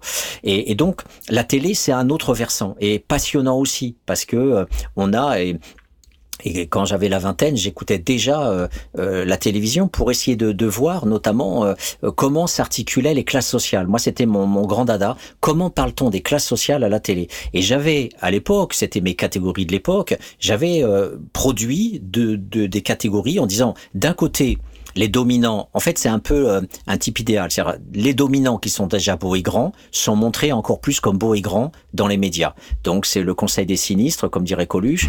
Euh, c'est le, le mercredi, machin. Mhm. C'est la descente de l'avion. euh, donc, déjà, faut avoir un avion. Qui, Mhm. qui, qui peut descendre d'un avion déjà quand tu es tout seul dans l'avion bah, Qu'un président de la République, le mec, il est voilà. Ou les acteurs de cinéma, les gens comme ça. Donc, les grands sont encore plus beaux et encore plus grands, et les petits, eh bien, sont toujours montrés sous l'image que que l'on vient de voir tout à l'heure, c'est-à-dire la baya, euh, les monstres euh, cachés dans les écoles euh, qui, qui tuent tout le monde, la violence est partout, elle est rhizomie, capillaire, euh, euh, la, la menace est partout. Et heureusement, il y a Attal, quoi. Il y a la, il y a la bonté, il y a la gentillesse, il y a la loi. Donc voilà, la télé a pour fonction de faire ce dualisme La loi, en la loi. extrémisant. Ouais.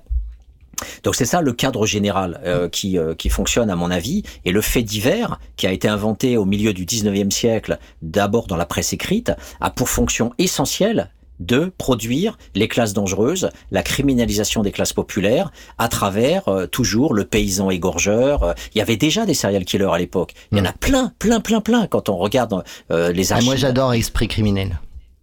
Ouais, mais c'est, c'est, c'est, ce n'est que l'avatar de la presse écrite qui a Eh oui. systématiquement euh, montré ça, quoi. Et Mm. donc euh, voilà. Donc c'est pour ça que euh, effectivement la, la télé est toujours une mine d'or euh, dans la réactualisation et la réitération des structures de la pensée dominante, parce que ce sont eux les chiens de Mm. garde aujourd'hui qui sont les plus importants. euh, par rapport à une presse écrite qui est de moins en moins lue. Mm. Et je pense qu'un des grands défis maintenant aujourd'hui, le, le super grand défi, c'est d'aller sur les réseaux sociaux. Euh, Absolument. Alors juste deux infos par rapport à pour clore ce chapitre autour de de la télé et des médias. Mordre euh, nous rappelle ce mot de, de Deleuze. Euh, Qu'est-ce qu'un média? Un mot d'ordre? Bon, ça, ça marche.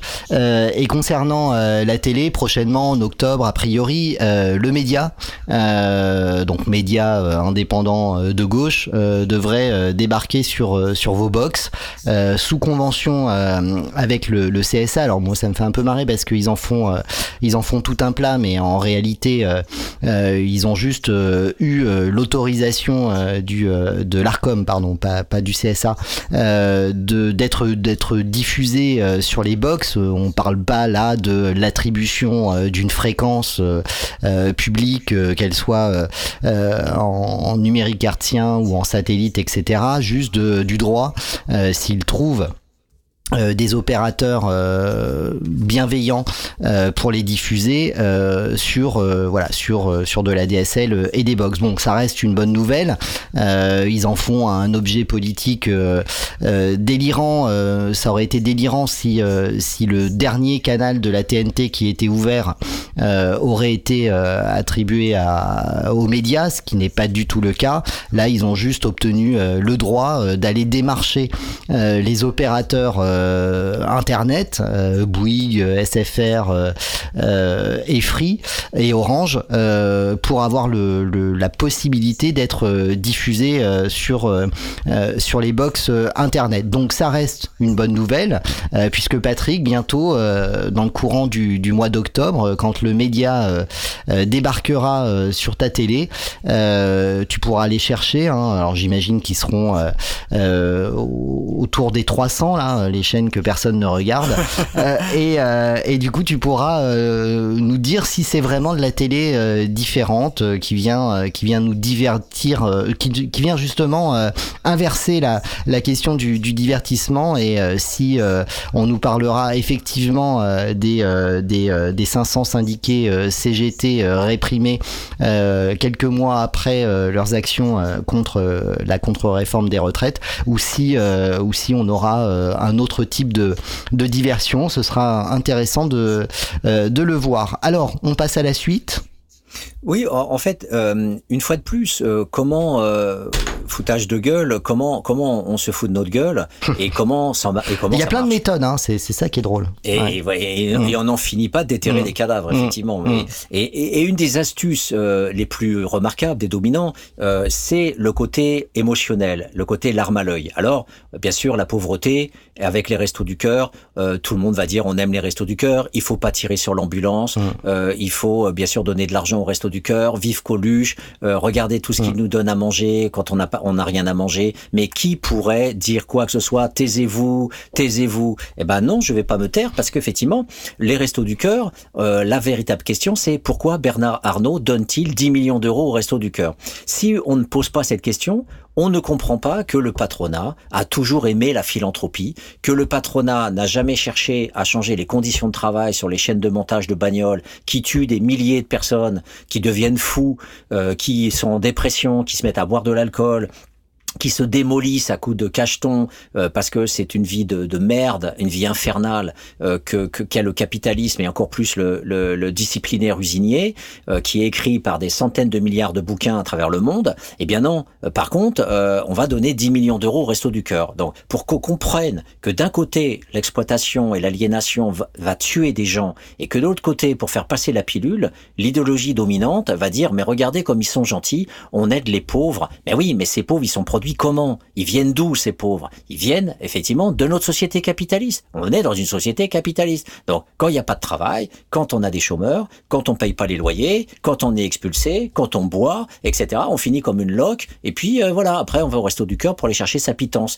Et donc les restos du cœur, c'est le ramassage Mère Teresa. Et, et du coup, euh, on se pose pas la question des conditions de production de tout ce- toute cette merde.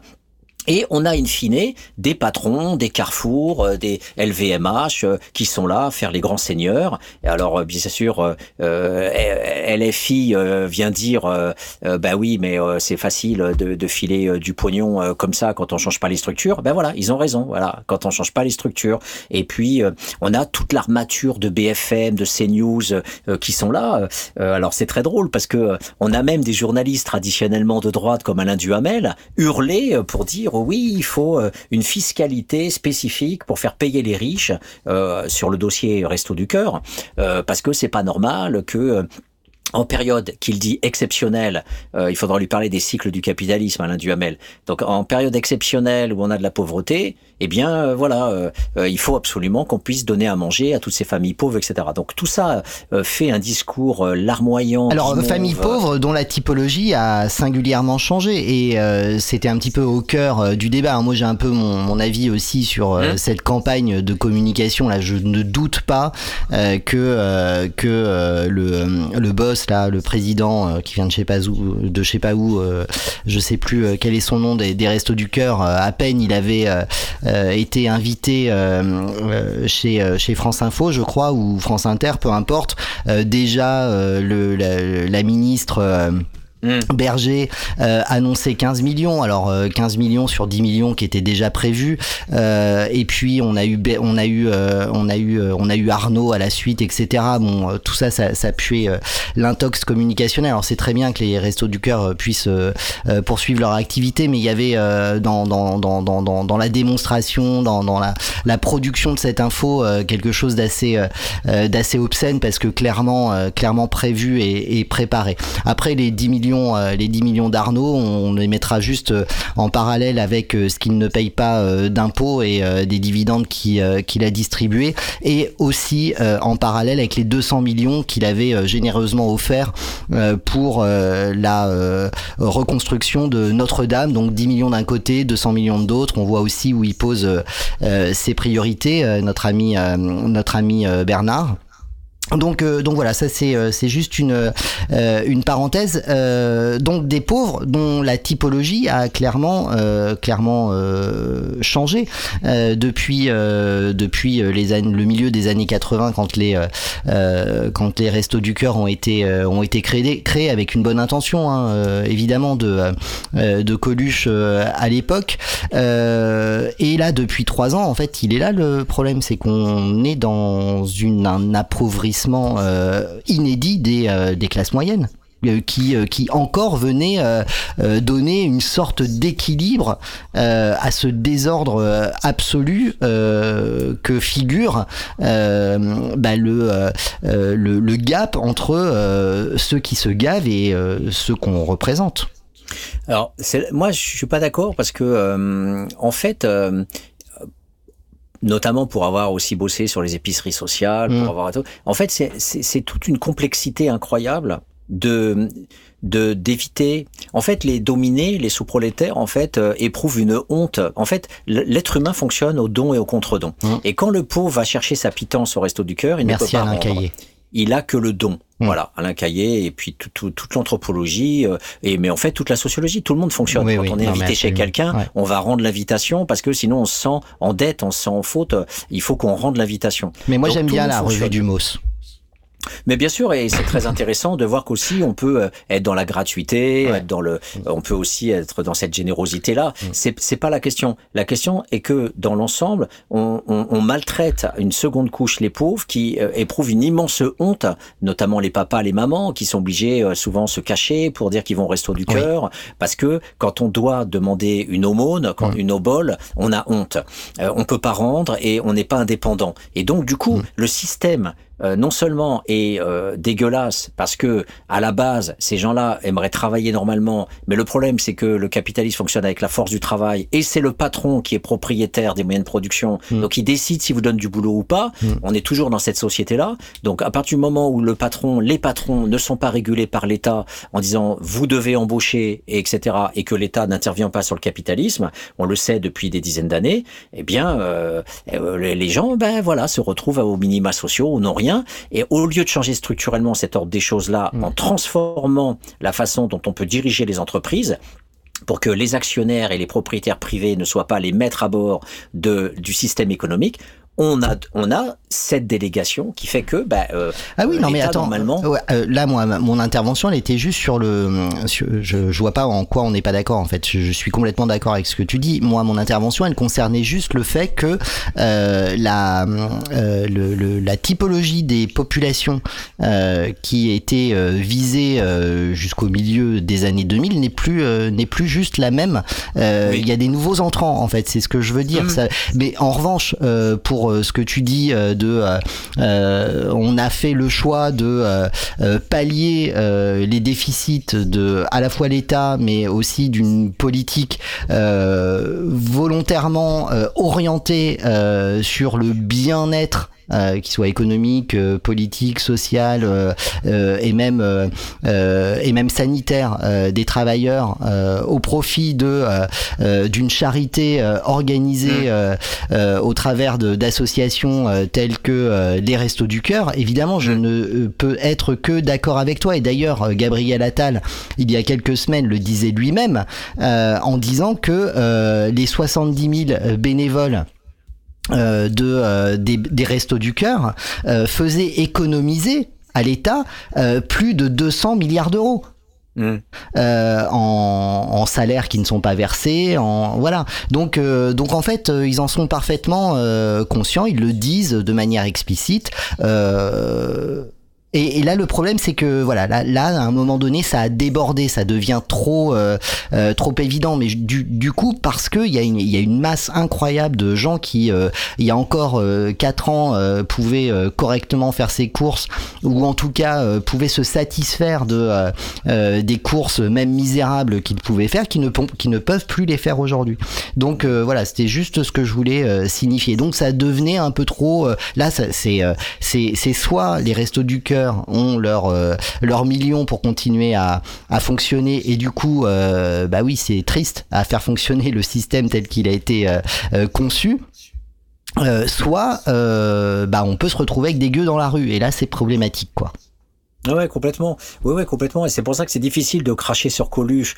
Euh, en fait, derrière Coluche, c'est tout le système de la philanthropie qui a toujours Non mais je suis été d'accord avec ça. Ouais. dominant dans notre société, avec Mm. des associations qui ont effectivement qui font le boulot à la place de, de l'État. Ce qui ne veut pas dire que le boulot de l'État pourrait pas être fait avec des associations, bien sûr, mais c'est le fait que tout un système Mm. fait que, au lieu de, de jouer essentiellement sur le fait de, par exemple, de- d'interdire les expulsions. Chaque année, il y a 10 000 expulsions. Euh, et la Fondation Abbé Pierre a tout à fait raison de dire régulièrement, euh, euh, voilà, il faut stopper les expulsions. Ça sert à rien de mettre quelqu'un à la rue parce Mm. que euh, euh, le, le, le fait de mettre une personne à la rue, c'est 10 ans de travail derrière pour la Mais remettre oui. dans du logement tellement c'est compliqué Mais oui. à cause de la descente aux enfers. Mm. Euh, le- la famille est dispersée parce que ja- jamais il y a de centre euh, pour famille. Hein. L'homme va aller à tel endroit, la mère ira avec les gosses à un tel endroit. On détruit des familles, on détruit des vies. Euh, en plus, ça coûte cher puisque bah, les, les centres d'hébergement, bah, faut bien les payer. Enfin, c'est une aberration totale. Mais on préfère le fric, donc on préfère expulser pour que le bailleur ait son putain de fric. Mm. Et c'est ça qui est insupportable dans cette société, c'est que les structures, on parle jamais des bailleurs, mais les bailleurs, il y a deux types de bailleurs. Il y a soit des, des, des, des sociétés d'HLM qui sont euh, liées aux villes, qui sont liées au secteur public, soit ce sont des HLM qui sont en économie mixte et où il y a une part d'actionnaires, une Mm. part de gens qui se font du blé Mm. euh, sur les loyers. Et, euh, et sans même parler des locations privées, où là, ce sont les propriétaires qui louent directement aux locataires et, et qui gagnent du fric directement sur le salaire euh, euh, du dominé, euh, parce qu'il n'a pas les moyens d'être propriétaire. Donc c'est c'est ce, cette structure-là qui est absolument euh, classique et monstrueuse, et qui, et qui font que derrière, quand on a bien tout détruit, qu'on a bien tout pillé, il faut savoir que le logement, c'était 10% du budget ouvrier au début du 20e, Aujourd'hui, c'est 50%. Mm. Donc, euh, bien sûr, derrière, on peut pas euh, payer le chauffage, on peut pas se nourrir, on peut pas, on peut pas. Donc, et puis derrière, on a la légitimation du système avec, euh, euh, regardez, euh, les enfoirés, avec tous ces cons là du showbiz, Mm, euh, euh, qui donnent même pas 1% d'ailleurs euh, des recettes. euh, Oui, et puis qui sont tous des évadés fiscaux. Enfin, tu vois, Voilà, en plus, en plus, en plus, c'est des ordures la plupart du temps, qui d'ailleurs sont des radins qui donnent même pas euh, euh, 10% de leur fortune, euh, qui pourraient largement le donner. Non, on leur un juste de payer leurs impôts, en fait. Euh, tu vois, ça Voilà, peut ou- commencer par là. hein. Un des symboles voilà qui payent leurs impôts ou un, ou un des symboles que je virerais moi de, des restos du cœur c'est Bruel Mm. qui se qui, qui, qui, qui fait partie des restos du cœur alors que cet enfoiré euh, se permet euh, en reprenant le titre des enfoirés il fait partie des enfoirés que cet enfoiré en fait euh, joue euh, Mm. euh, est un des plus grands joueurs de poker et perd des, des, des milliers voire des millions d'euros euh, euh, au poker et comment on peut accepter un mec comme ça euh, dans, dans les restos du cœur? Donc faut voilà donc il y a tout un système absolument aberrant de légitimation et quand on voilà et, la pauvreté, et tu as raison de le dire, elle s'accroît effectivement par euh, tout, euh, notamment les deux dernières années où on a vu que la fortune de LVMH a été multipliée par deux. En fait, les milliardaires les dix premiers milliardaires français ont grosso modo euh, récupéré plus de 100 milliards en deux ans. Euh, LVMH a doublé, il est passé de 80-90 à 160-70 milliards, euh, et, et, et d'autres qui sont à 10 ou 15 milliards euh, sont montés à 20. C'est du délire total. Et tout ça est passé parce qu'on appelle par les économistes, euh, et là aussi c'est, il faut rester poli, mais c'est, dur. Euh, c'est les économistes euh, du business, parce que les économistes sont néolibéraux pour la plupart, et, et en fait ils parlent que de ce terme d'inflation. Il y a, y a plus, c'est une des supercheries les plus monstrueuses. C'est pas l'inflation, c'est des hommes, des femmes capitalistes qui se disent je vais monter les prix et je vais me faire de la thune encore plus sur le dos des pauvres. Donc on augmente sur euh, le chauffage, on augmente sur les produits alimentaires, on augmente sur tout et euh, tout prend euh, des proportions dingues en augmentant de 50, 100, euh, 200% et on se fait de la thune gratuitement comme ça depuis que de toute façon le capitalisme fonctionne essentiellement au spéculatif, c'est tous les économistes le reconnaissent qu'on est passé aux investissements productifs, à la spéculation financière et aux bulles financières.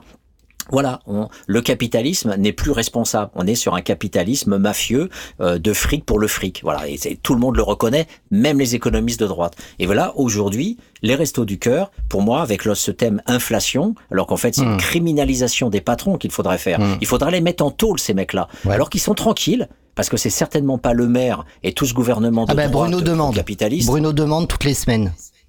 Ah mince, j'étais pas au courant. Bah, si. Excuse-moi. Augmenter, s'il vous plaît, augmenter les salaires, s'il vous plaît. euh, il va falloir baisser les prix maintenant. hein. Mais d'ailleurs, Ouais, tout ouais. va bien. En plus, euh, l'inflation baisserait, tout ça, puis la fameuse. Et, euh, et voilà. Mais euh, bon, bref, autant de, de drames humains et un cas très particulier dont nous parle aujourd'hui le Figaro hein, dans sa rubrique étudiant. Je me permets juste cette petite parenthèse, Patrick, avant que tu poursuives. Malgré une mère entière, Justine, euh, 21 ans, n'a pas trouvé de logement et squatte chez un ami. Alors je vais vous lire un petit peu ce, ce papier qui est court en plus. euh, on dirait qu'il a été écrit par ChatGPT.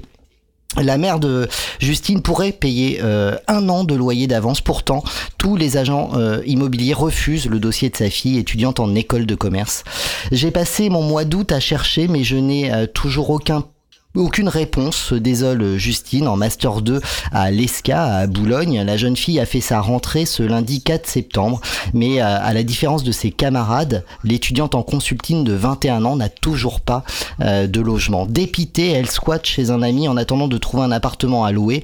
Si la crise du logement frappe particulièrement les étudiants cette année, ces difficultés sont plus difficiles à comprendre dans le cas de Justine. La mère de la jeune fille, en effet, est rentière et dispose largement des moyens nécessaires pour louer un appartement. À l'origine, je visais uniquement le centre. Je voulais vivre dans le premier, deuxième, troisième, quatrième, cinquième, sixième ou septième arrondissement, explique-t-elle. Mais maintenant, je cherche partout. Je veux seulement éviter les 18, 19e, 20e arrondissements à cause de l'insécurité. Autre critère important pour l'étudiante, la taille de l'appartement. Pour son budget qui tourne autour de 1500 euros par mois, elle espère trouver un appartement de 14 mètres carrés au minimum. Sur les dix derniers jours, Justine estime avoir envoyé une centaine de demandes. Souvent, les agences ne répondent pas. Et quand elles répondent, c'est pour me dire de rappeler plus tard. Parfois, je les appelle jusqu'à 12 fois par jour, s'indigne-t-elle. Les particuliers, quant à eux, imposent des conditions peu arrangeantes. Ils demandent souvent qu'on ait libéré le logement dès le mois de juin. Bah oui, ça c'est pour le Airbnb de, l'été prochain. Pour pouvoir le louer beaucoup plus cher pendant les Jeux Olympiques, soupire l'étudiante. Ce n'est pas évident quand on envisage de rester euh, l'été en stage ou en CDI. Les candidatures de Justine ont été étudiées à plusieurs reprises, mais les refus ont été systématiques. Et pour cause, son dossier est atypique. Sa mère, qui réside à Biarritz, possède quatre appartements à Paris. Alors cette connasse loue ses apparts plutôt que le- les filer à sa fille, quoi. Euh, et vit de ses rentes. Ses revenus, même s'ils suffisent à régler le loyer de sa fille, ne proviennent pas de son salaire. Un handicap pour les agents immobiliers qui demandent systématiquement les derniers bulletins de salaire. J'ai 62 ans, dit la mère, et je suis en pré-retraite. Je ne suis pas en mesure d'aligner ces documents, explique Dominique. Et d'ajouter, pourtant, j'ai 700 000 euros sur mon compte en banque. Je pourrais même bloquer 50 000 euros et tout payer d'un coup. Mais ils ne veulent pas en entendre parler. Pour Justine, l'explication est claire. Je pense que les agents reçoivent tellement de candidatures que lorsqu'ils envoient une qui ne correspond pas exactement à leurs critères, ils peuvent se permettre de l'écarter sans poser de questions. Donc moi j'ai envie aujourd'hui quasiment de lancer un téléthon pour Justine dont maman a 700 000 euros sur son compte en banque et 4 appartes à Paris. Bon putain c'est quoi l'intérêt de cet article? Oui.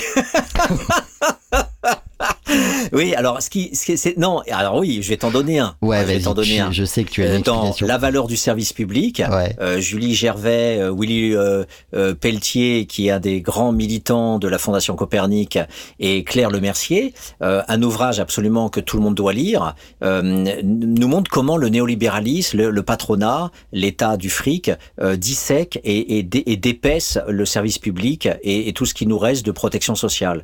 Et, et donc, euh, il y a un truc qu'il faut absolument savoir, chers auditeurs, c'est que quand vous- êtes fils de bourgeois, eh bien, vous réussissez mieux à l'école, Oui. eh bien, le capital va au capital. Et grâce au capital qui va au capital, les enfants de Normal Sup, les, les enfants qui sont en Normal Sup ou à Polytechnique, bénéficient, un, d'un salaire, deux, d'un logement. Et donc, vous avez, à la Polytechnique notamment, et d'autres grandes écoles qui sont financées par l'État, ces enfants de bourgeois richissimes qui bénéficient d'un logement gratuit avec un parc, avec du tennis, avec des piscines, etc. C'est décrit euh, dans euh, ces, ces ouvrages-là, il faut les lire. Et euh, quand on parle des étudiants qui sont pauvres et qui peuvent pas se loger, eh bien ceux-là, c'est en fait tous les enfants de le Gotha des riches, comme disaient les sans Charlot. Ben le Gotha des riches, eh bien eux, ils ont encore des privilèges alors qu'ils sont déjà privilégiés.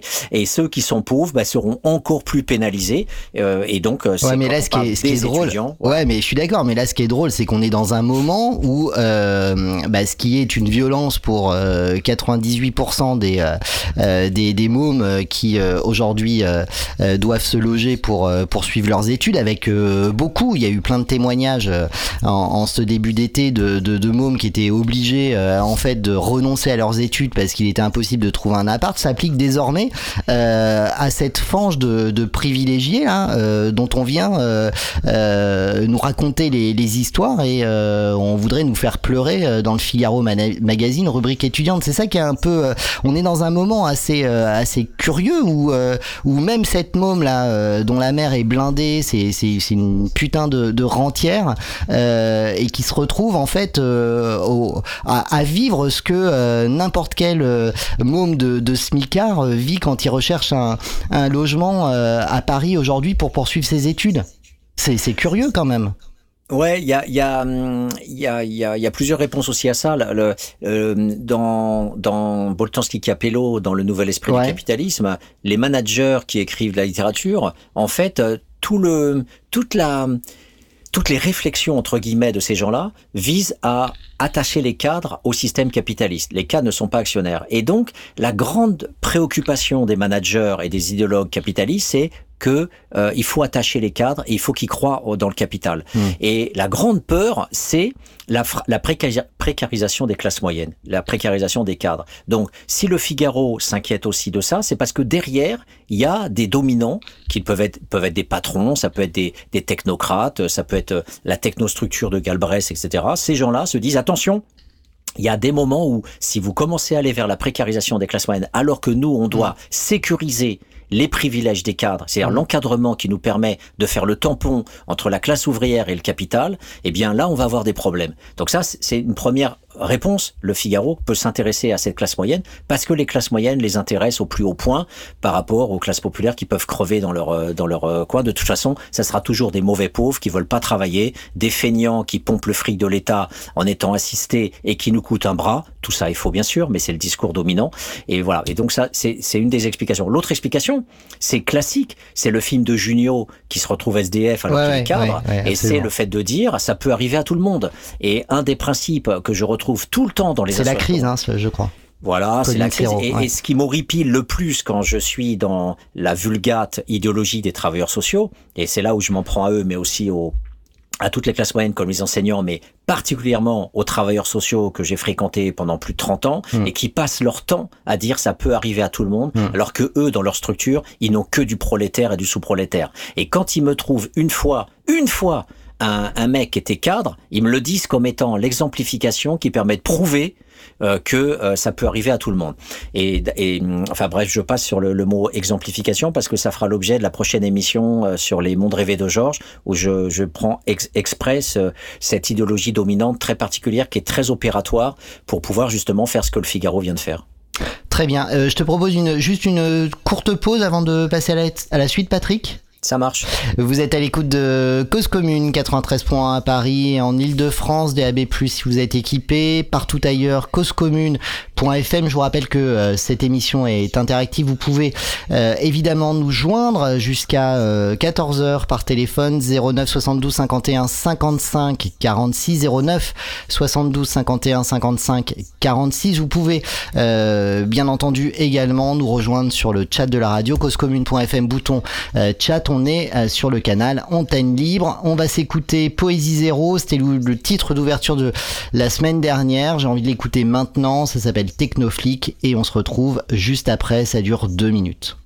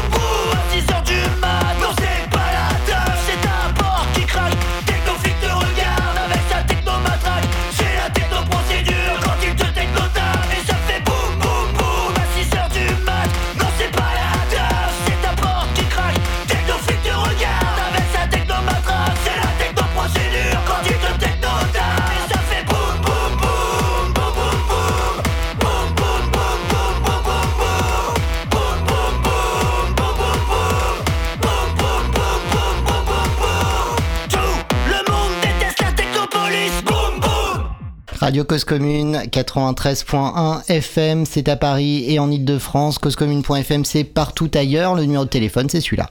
Cause commune 09 72 51 55 46 09 72 51 55 46 Et deux clins d'œil concernant cette pause musicale, c'est donc Poésie Zéro avec euh, Technoflick d'abord euh, pour William, hein, qui euh, aurait dû reprendre son émission aujourd'hui et qui traite évidemment de toutes ces questions de, de, vie privée liées au numérique et aussi petit clin d'œil à Joseph Garcia qui me l'a fait découvrir la semaine dernière et qui reprendra la saison de Les Contes c'est du sérieux dès demain à partir de 20h sur l'antenne de Radio Cause Commune.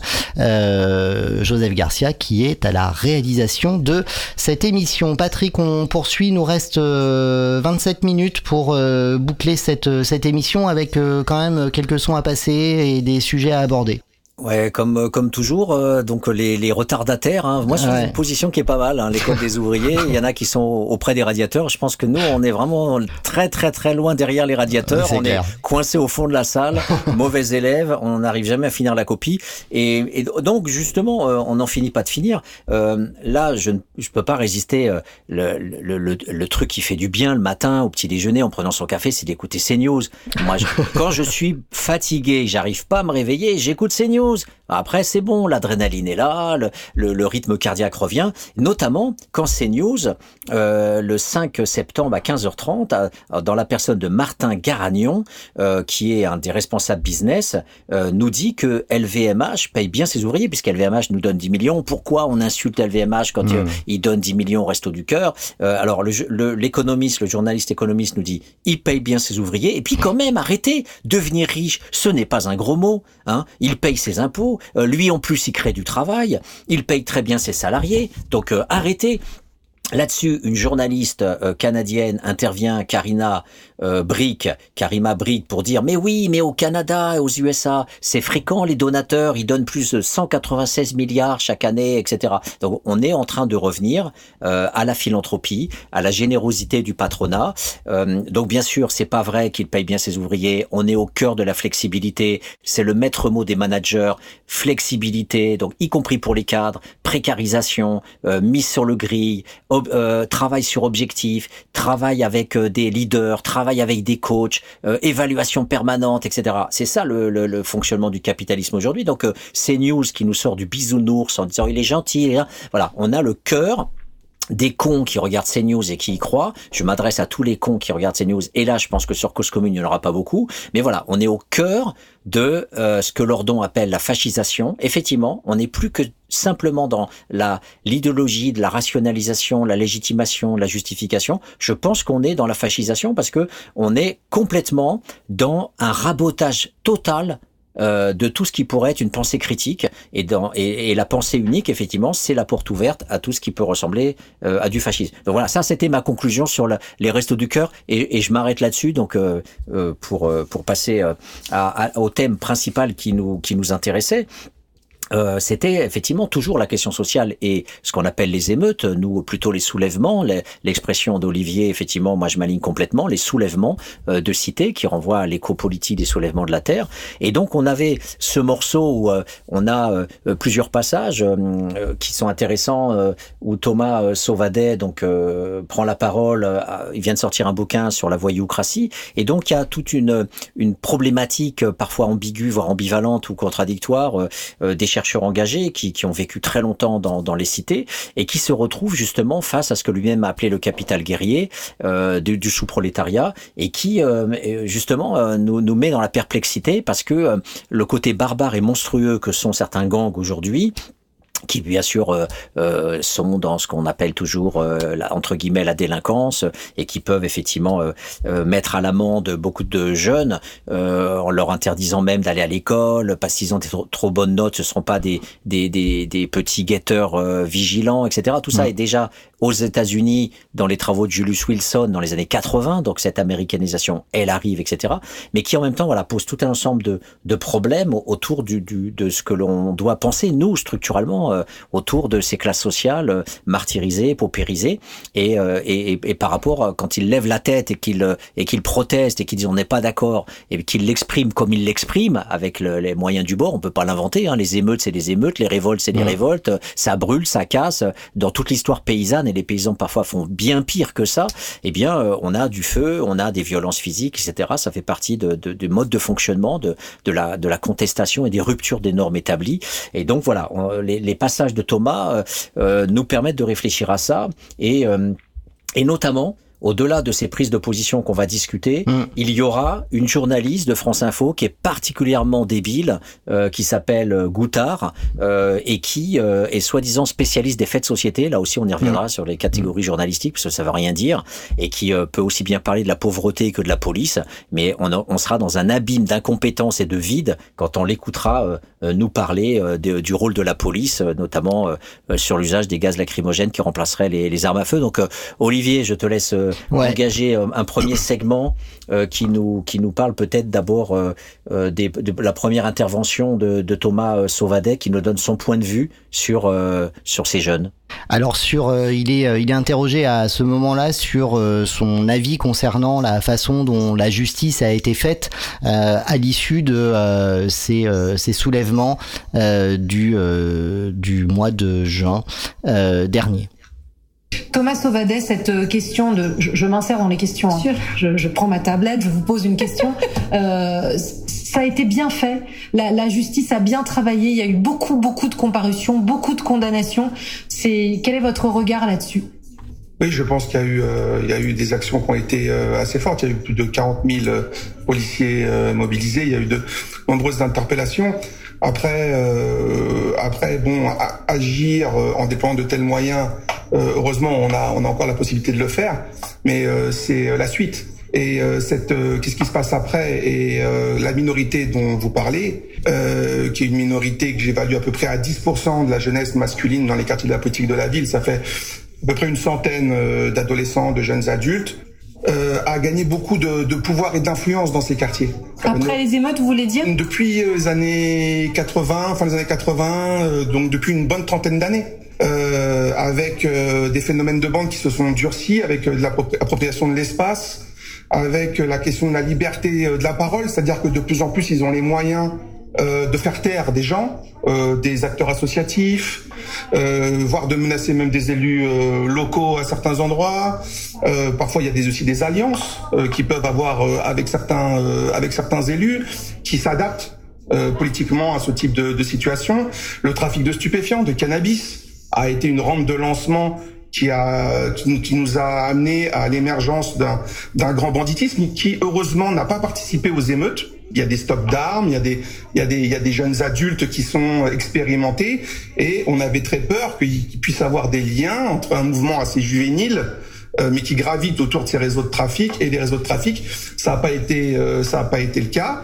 Euh, en tout cas, ils vont pouvoir en, en profiter puisque je pense que euh, la police aura peut-être euh, des, des, des, une prudence euh, par rapport euh, à intervenir euh, dans, dans, ce type de, de, de, quartier. Donc je pense que c'est plutôt à leur avantage. Culturellement aussi, ils ont pris beaucoup d'influence au niveau culturel. Ils influencent les collégiens.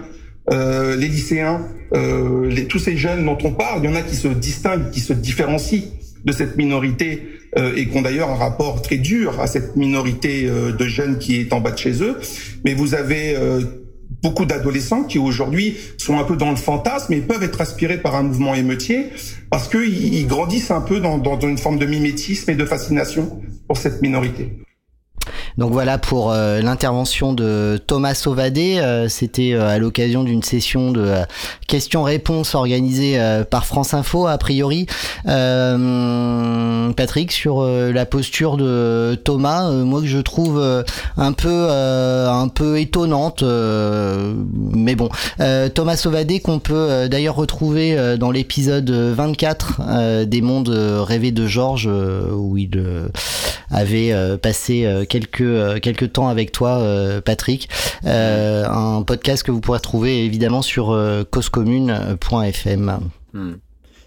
Alors c'est vrai que déjà, euh, il faut rendre à César ce qui appartient à César. Moi, j'ai passé qu'une année euh, dans une cité, j'ai pas passé 30 ans. Comme oui, lui, euh, lui ici, oui. Euh, donc il a un savoir par rapport à beaucoup de cités de différents départements. Mm. Alors il n'est pas le seul bien sûr, mais il y en a d'autres comme Sylvain Acatias qui effectivement ont mouillé la chimiste très très longtemps. Donc je respecte beaucoup leur travail. Mm. Et quand on se rend compte avec Thomas ou, ou Sylvain, eh bien on est dans la controverse et on discute et on discute et on n'est pas forcément d'accord sur les différents points de vue.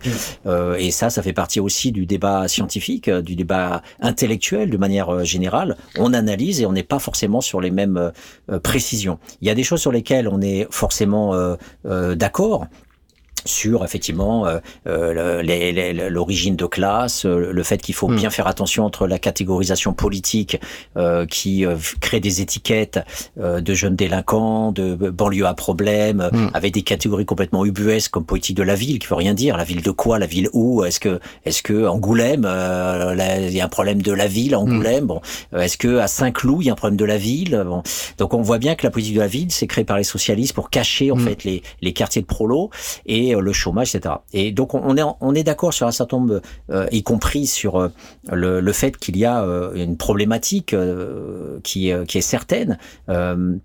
Aussi autour de de ce de ce lien structural toujours entre euh, classe populaire et vol ou classe populaire et prélèvement direct. Alors Mm. ça les fait bien rire parce que c'est mon concept, mais en, en fait littéralement euh, le vol, euh, la délinquance, c'est souvent euh, des pauvres qui vont chercher des biens qui- qu'ils n'ont pas. Mm. Et, et par rapport à ça, c'est vrai que Thomas a une position, on va dire un, un, un petit peu plus social-démocrate et, il, et il considère qu'effectivement il est totalement scandaleux de brûler des écoles. Il, il peut pas, il peut pas comprendre ça, c'est pas possible. Ben, surtout, en fait, je, ce qui m'étonne, c'est qu'il ne prend pas la perche qui lui est, qui lui est, parce qu'en fait, il répond pas du tout euh, au contexte dans lequel il est interrogé. Euh, là, Oui, clairement, la justice. Cla- bah oui, euh, clairement, elle l'interroge sur euh, y a-t-il, euh, enfin voilà, est-ce qu'on doit être content de euh, ces 40 000 euh, euh, procédures, euh, machin, blabla. Et là, le mec vient euh, en fait botte en touche dès, euh, dès les trois premières secondes et euh, il vient caser ses propres thèmes à lui. Et je trouve ça, euh, je trouve ça un peu. Après, euh, oui, on peut, on peut critiquer sa posture. En même temps, euh, euh, c'est intéressant euh, quand il te fait le, le distinguo entre euh, euh, le banditisme euh, qui euh, a été produit, euh, bah, du coup, euh, de euh, depuis les années 80, euh, euh, de, de grâce. Euh, ou plutôt à cause euh, de, de ces politiques euh, de, du, du parti socialisme euh, que, que tu évoquais tout à l'heure. Euh, et puis euh, et puis euh, et puis ce qui ce qui relève de euh, justement euh, ce qui nous intéresse aujourd'hui à savoir euh, ceux qui euh, politiquement reprennent euh, reprennent la main euh, euh, sur euh, sur sur les événements euh, au travers euh, bah, d'une manifestation qui est celle qu'on qu'on a vue euh, euh, celle des soulèvements. Voilà pour la, la- au sujet de laquelle il a quand même une appréciation euh, que comme je suis je suis d'accord avec toi euh, très social-démocrate. Voilà moi je suis juste déçu sur le fait que je m'attendais à l'entendre nous parler de euh, justice de classe euh, etc et pas du tout en fait. Le mec est juste venu caser ses thèmes à lui quoi. Voilà. Oui, oui, tu as tout à fait raison parce que en, en fait, le, le- la problématique là où il aurait été piégé, c'est que la, la, sanctu- le- la sanction euh, qui touche tous ces jeunes-là dépasse largement la question du banditisme. Mais évidemment, ce sont des mais jeunes évidemment. qui sont pas bandits. bah évidemment donc euh, ouais je suis Et donc, du coup, la répression féroce qui s'est abattue sur des primo-arrivants qui euh, ont fait effectivement leur, leur contestation et qui interrogent dramatiquement euh, la mobilisation euh, politique de jeunes de 13, Ouais. 14, 15 ans, euh, phénomène qui était encore euh, totalement inconnu dans les années 90. Et, et d'ailleurs, même les grands frères hein, me disaient, tu vas voir, euh, les petits jeunes, on arrive de moins en moins à les contrôler Ouais. et, euh, et ça va Mais devenir il nous de le disait, euh, il nous Voilà. disait euh, le, le, le bandit là que t'avais reçu euh, avec euh, avec Kokorev justement. Yazid Kurfi. Ouais, non non non non non non. Euh, Il y a quelques. Ah oui. ouais. Oui, oui. Oui, je, Ouais. euh, Azedine. Oui. Euh, il disait ouais euh, non ça ça a changé là on est sur sur un autre niveau quoi. Mm. C'est ça. Mm. Et là, là par contre, euh, ce qui est intéressant dans l'analyse, c'est euh, ce qu'on pourrait appeler l'entropie et ce que j'appelle la réduction à la norme. C'est-à-dire là où ça pose problème, c'est quand il se trompe de, de cible. Mm. Quand, quand le, le jeune brûle la voiture des gens, des prolos du quartier, ça pose problème. Quand les bandits demandent à des petits jeunes, comme je le parlais avec les travaux de, de Julius Wilson, de, de, de Elia Anderson aux États-Unis, euh, qui sont des, des, des sociologues qui ont, qui ont bossé justement sur les ghettos et, et, la- et la façon dont euh, les gangs interdisent à des jeunes d'avoir des bonnes notes à l'école, Mm. leur interdisent de sortir du ghetto. Euh, c'est ce que j'appelle la réduction à la norme. Il faut que tu restes dans le groupe. Et la sortie du groupe est une traîtrise. Alors on trouve ça aussi dans le groupe ouvrier. Le refus de la carrière, de la promotion, de la mobilité sociale reste dans le groupe. Et il n'y a pas pire trahison euh, que l'ouvrier qui devient chef d'équipe. Donc Mm. euh, la réduction à la norme est une des propriétés de lutte de classe qui se joue à l'échelle locale euh, entre les individus. Et donc les bandes disent aussi, non, non, si tu as le cerveau de l'école, tu es un traître. Donc aujourd'hui ça vient dans les, qua- dans les quartiers, là où dans les années 90, euh, au contraire, les, les bandes étaient encore soft et disaient aux jeunes, bah écoute, si toi tu t'en sors par l'école, tant mieux, etc.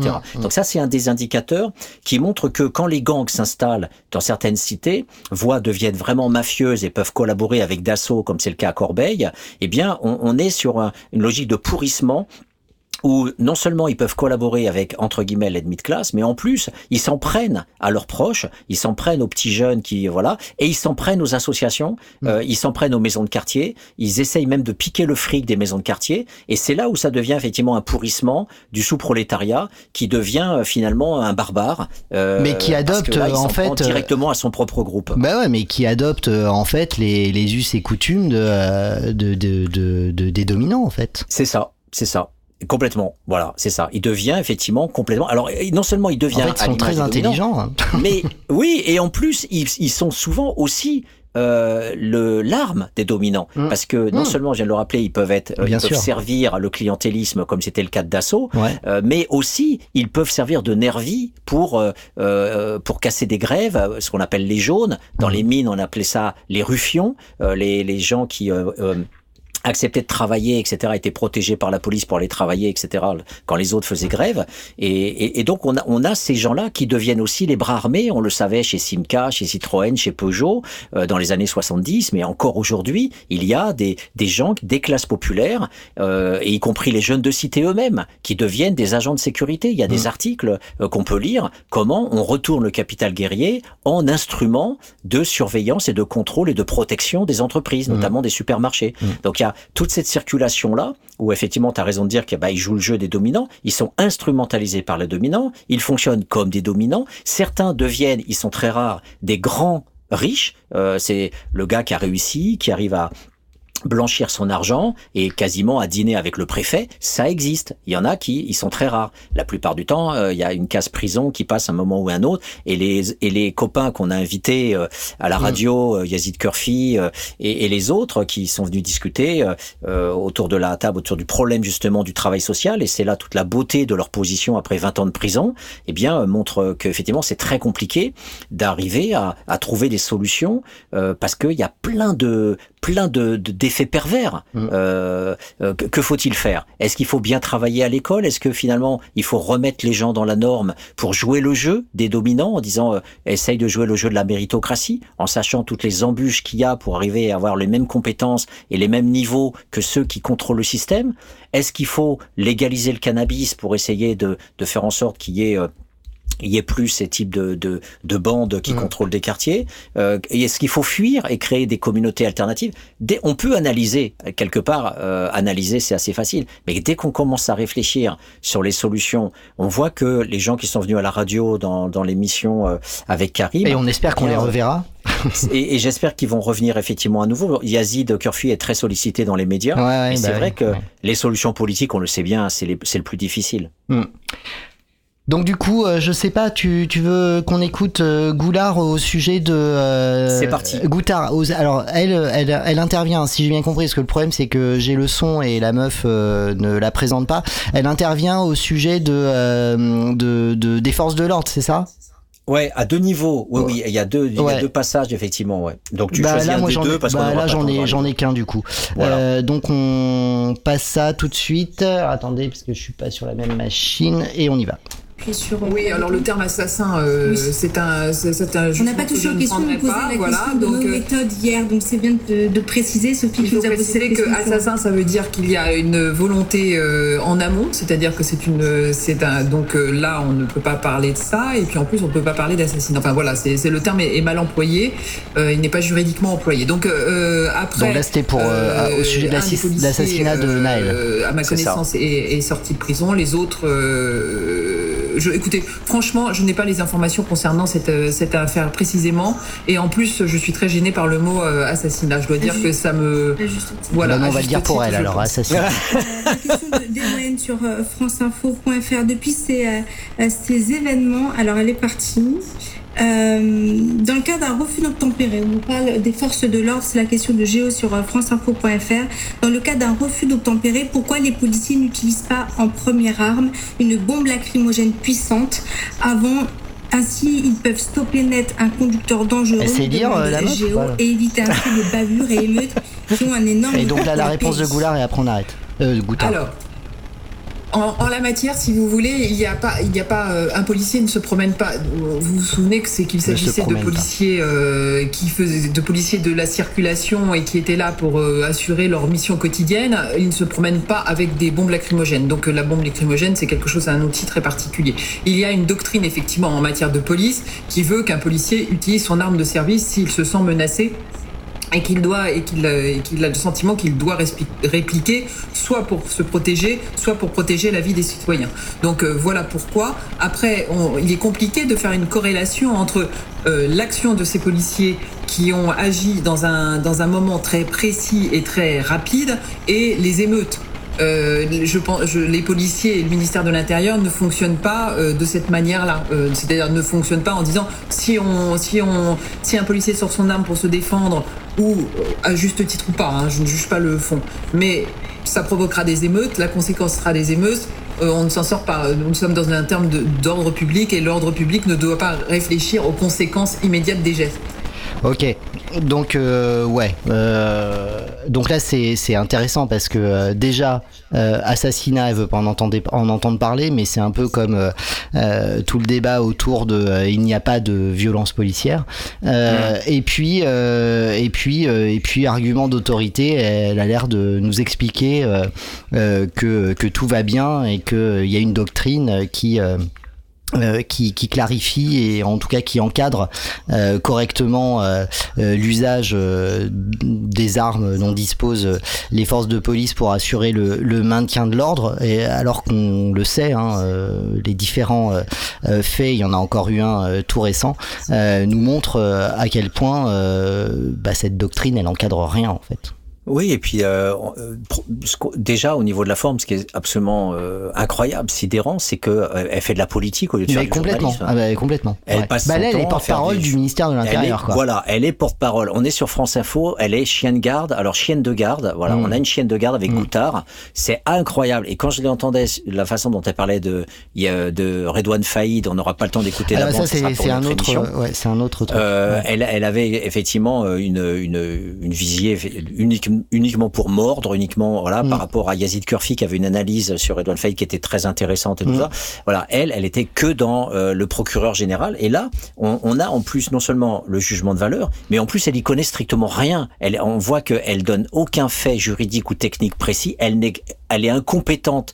Euh, alors, faites non, mais par contre, on est dans l'argument d'autorité, c'est-à-dire que ça se passe comme ça, ça, en fait. C'est ça. Et, et, et l'argument d'autorité, en fait, en, en plus, est, est, totalement faux. C'est-à-dire, euh, quand elle parle des, des armes où le, le, le, policier peut en toute, euh, voilà, il n'y a aucune interrogation sur la, la, ce que pourrait, ce qu'on, appelle non seulement la légitime défense, mmh. mais en plus cette fameuse loi euh, Cazeneuve dont on a largement parlé, qui fait qu'on n'est plus du tout dans une rationalité, puisque, comme on l'a déjà dit, c'est si le policier estime euh, qu'il est susceptible d'être menacé, susceptible donc mm. on est dans l'évaluation dans une situation euh, euh, compliquée où ça se passe ici et maintenant. Donc euh, bref, il n'y a aucune capacité d'évaluation objective, c'est impossible, on est pris dans le truc. Et donc en fait, on donne un, un chèque en blanc, mm. comme on dit en, en, dans différents travaux, et, et du coup le policier peut tirer. Donc la question de, de du téléspectateur qui dit est-ce qu'on pourrait pas utiliser les, les grenades mm. lacrymogènes, une bombe lacrymogène? Mais bien sûr que c'est un, une, une, une, question hyper intéressante.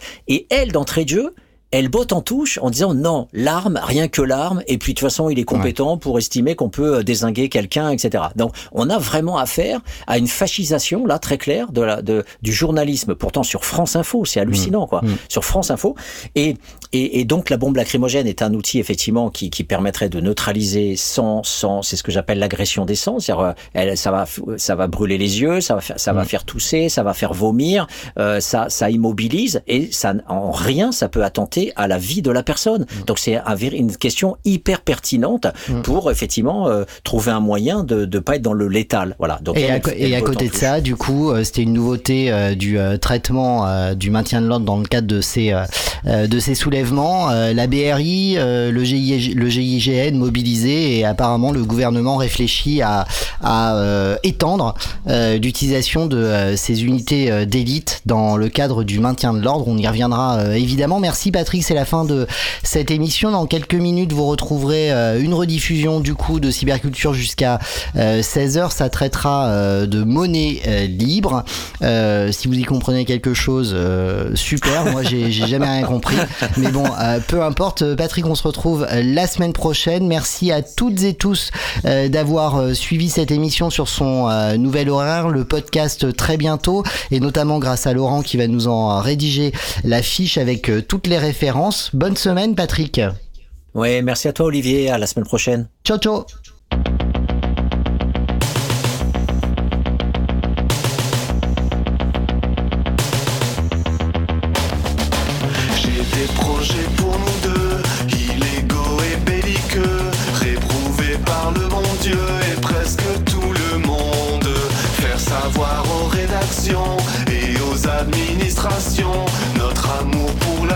Mais surtout pour les bombes.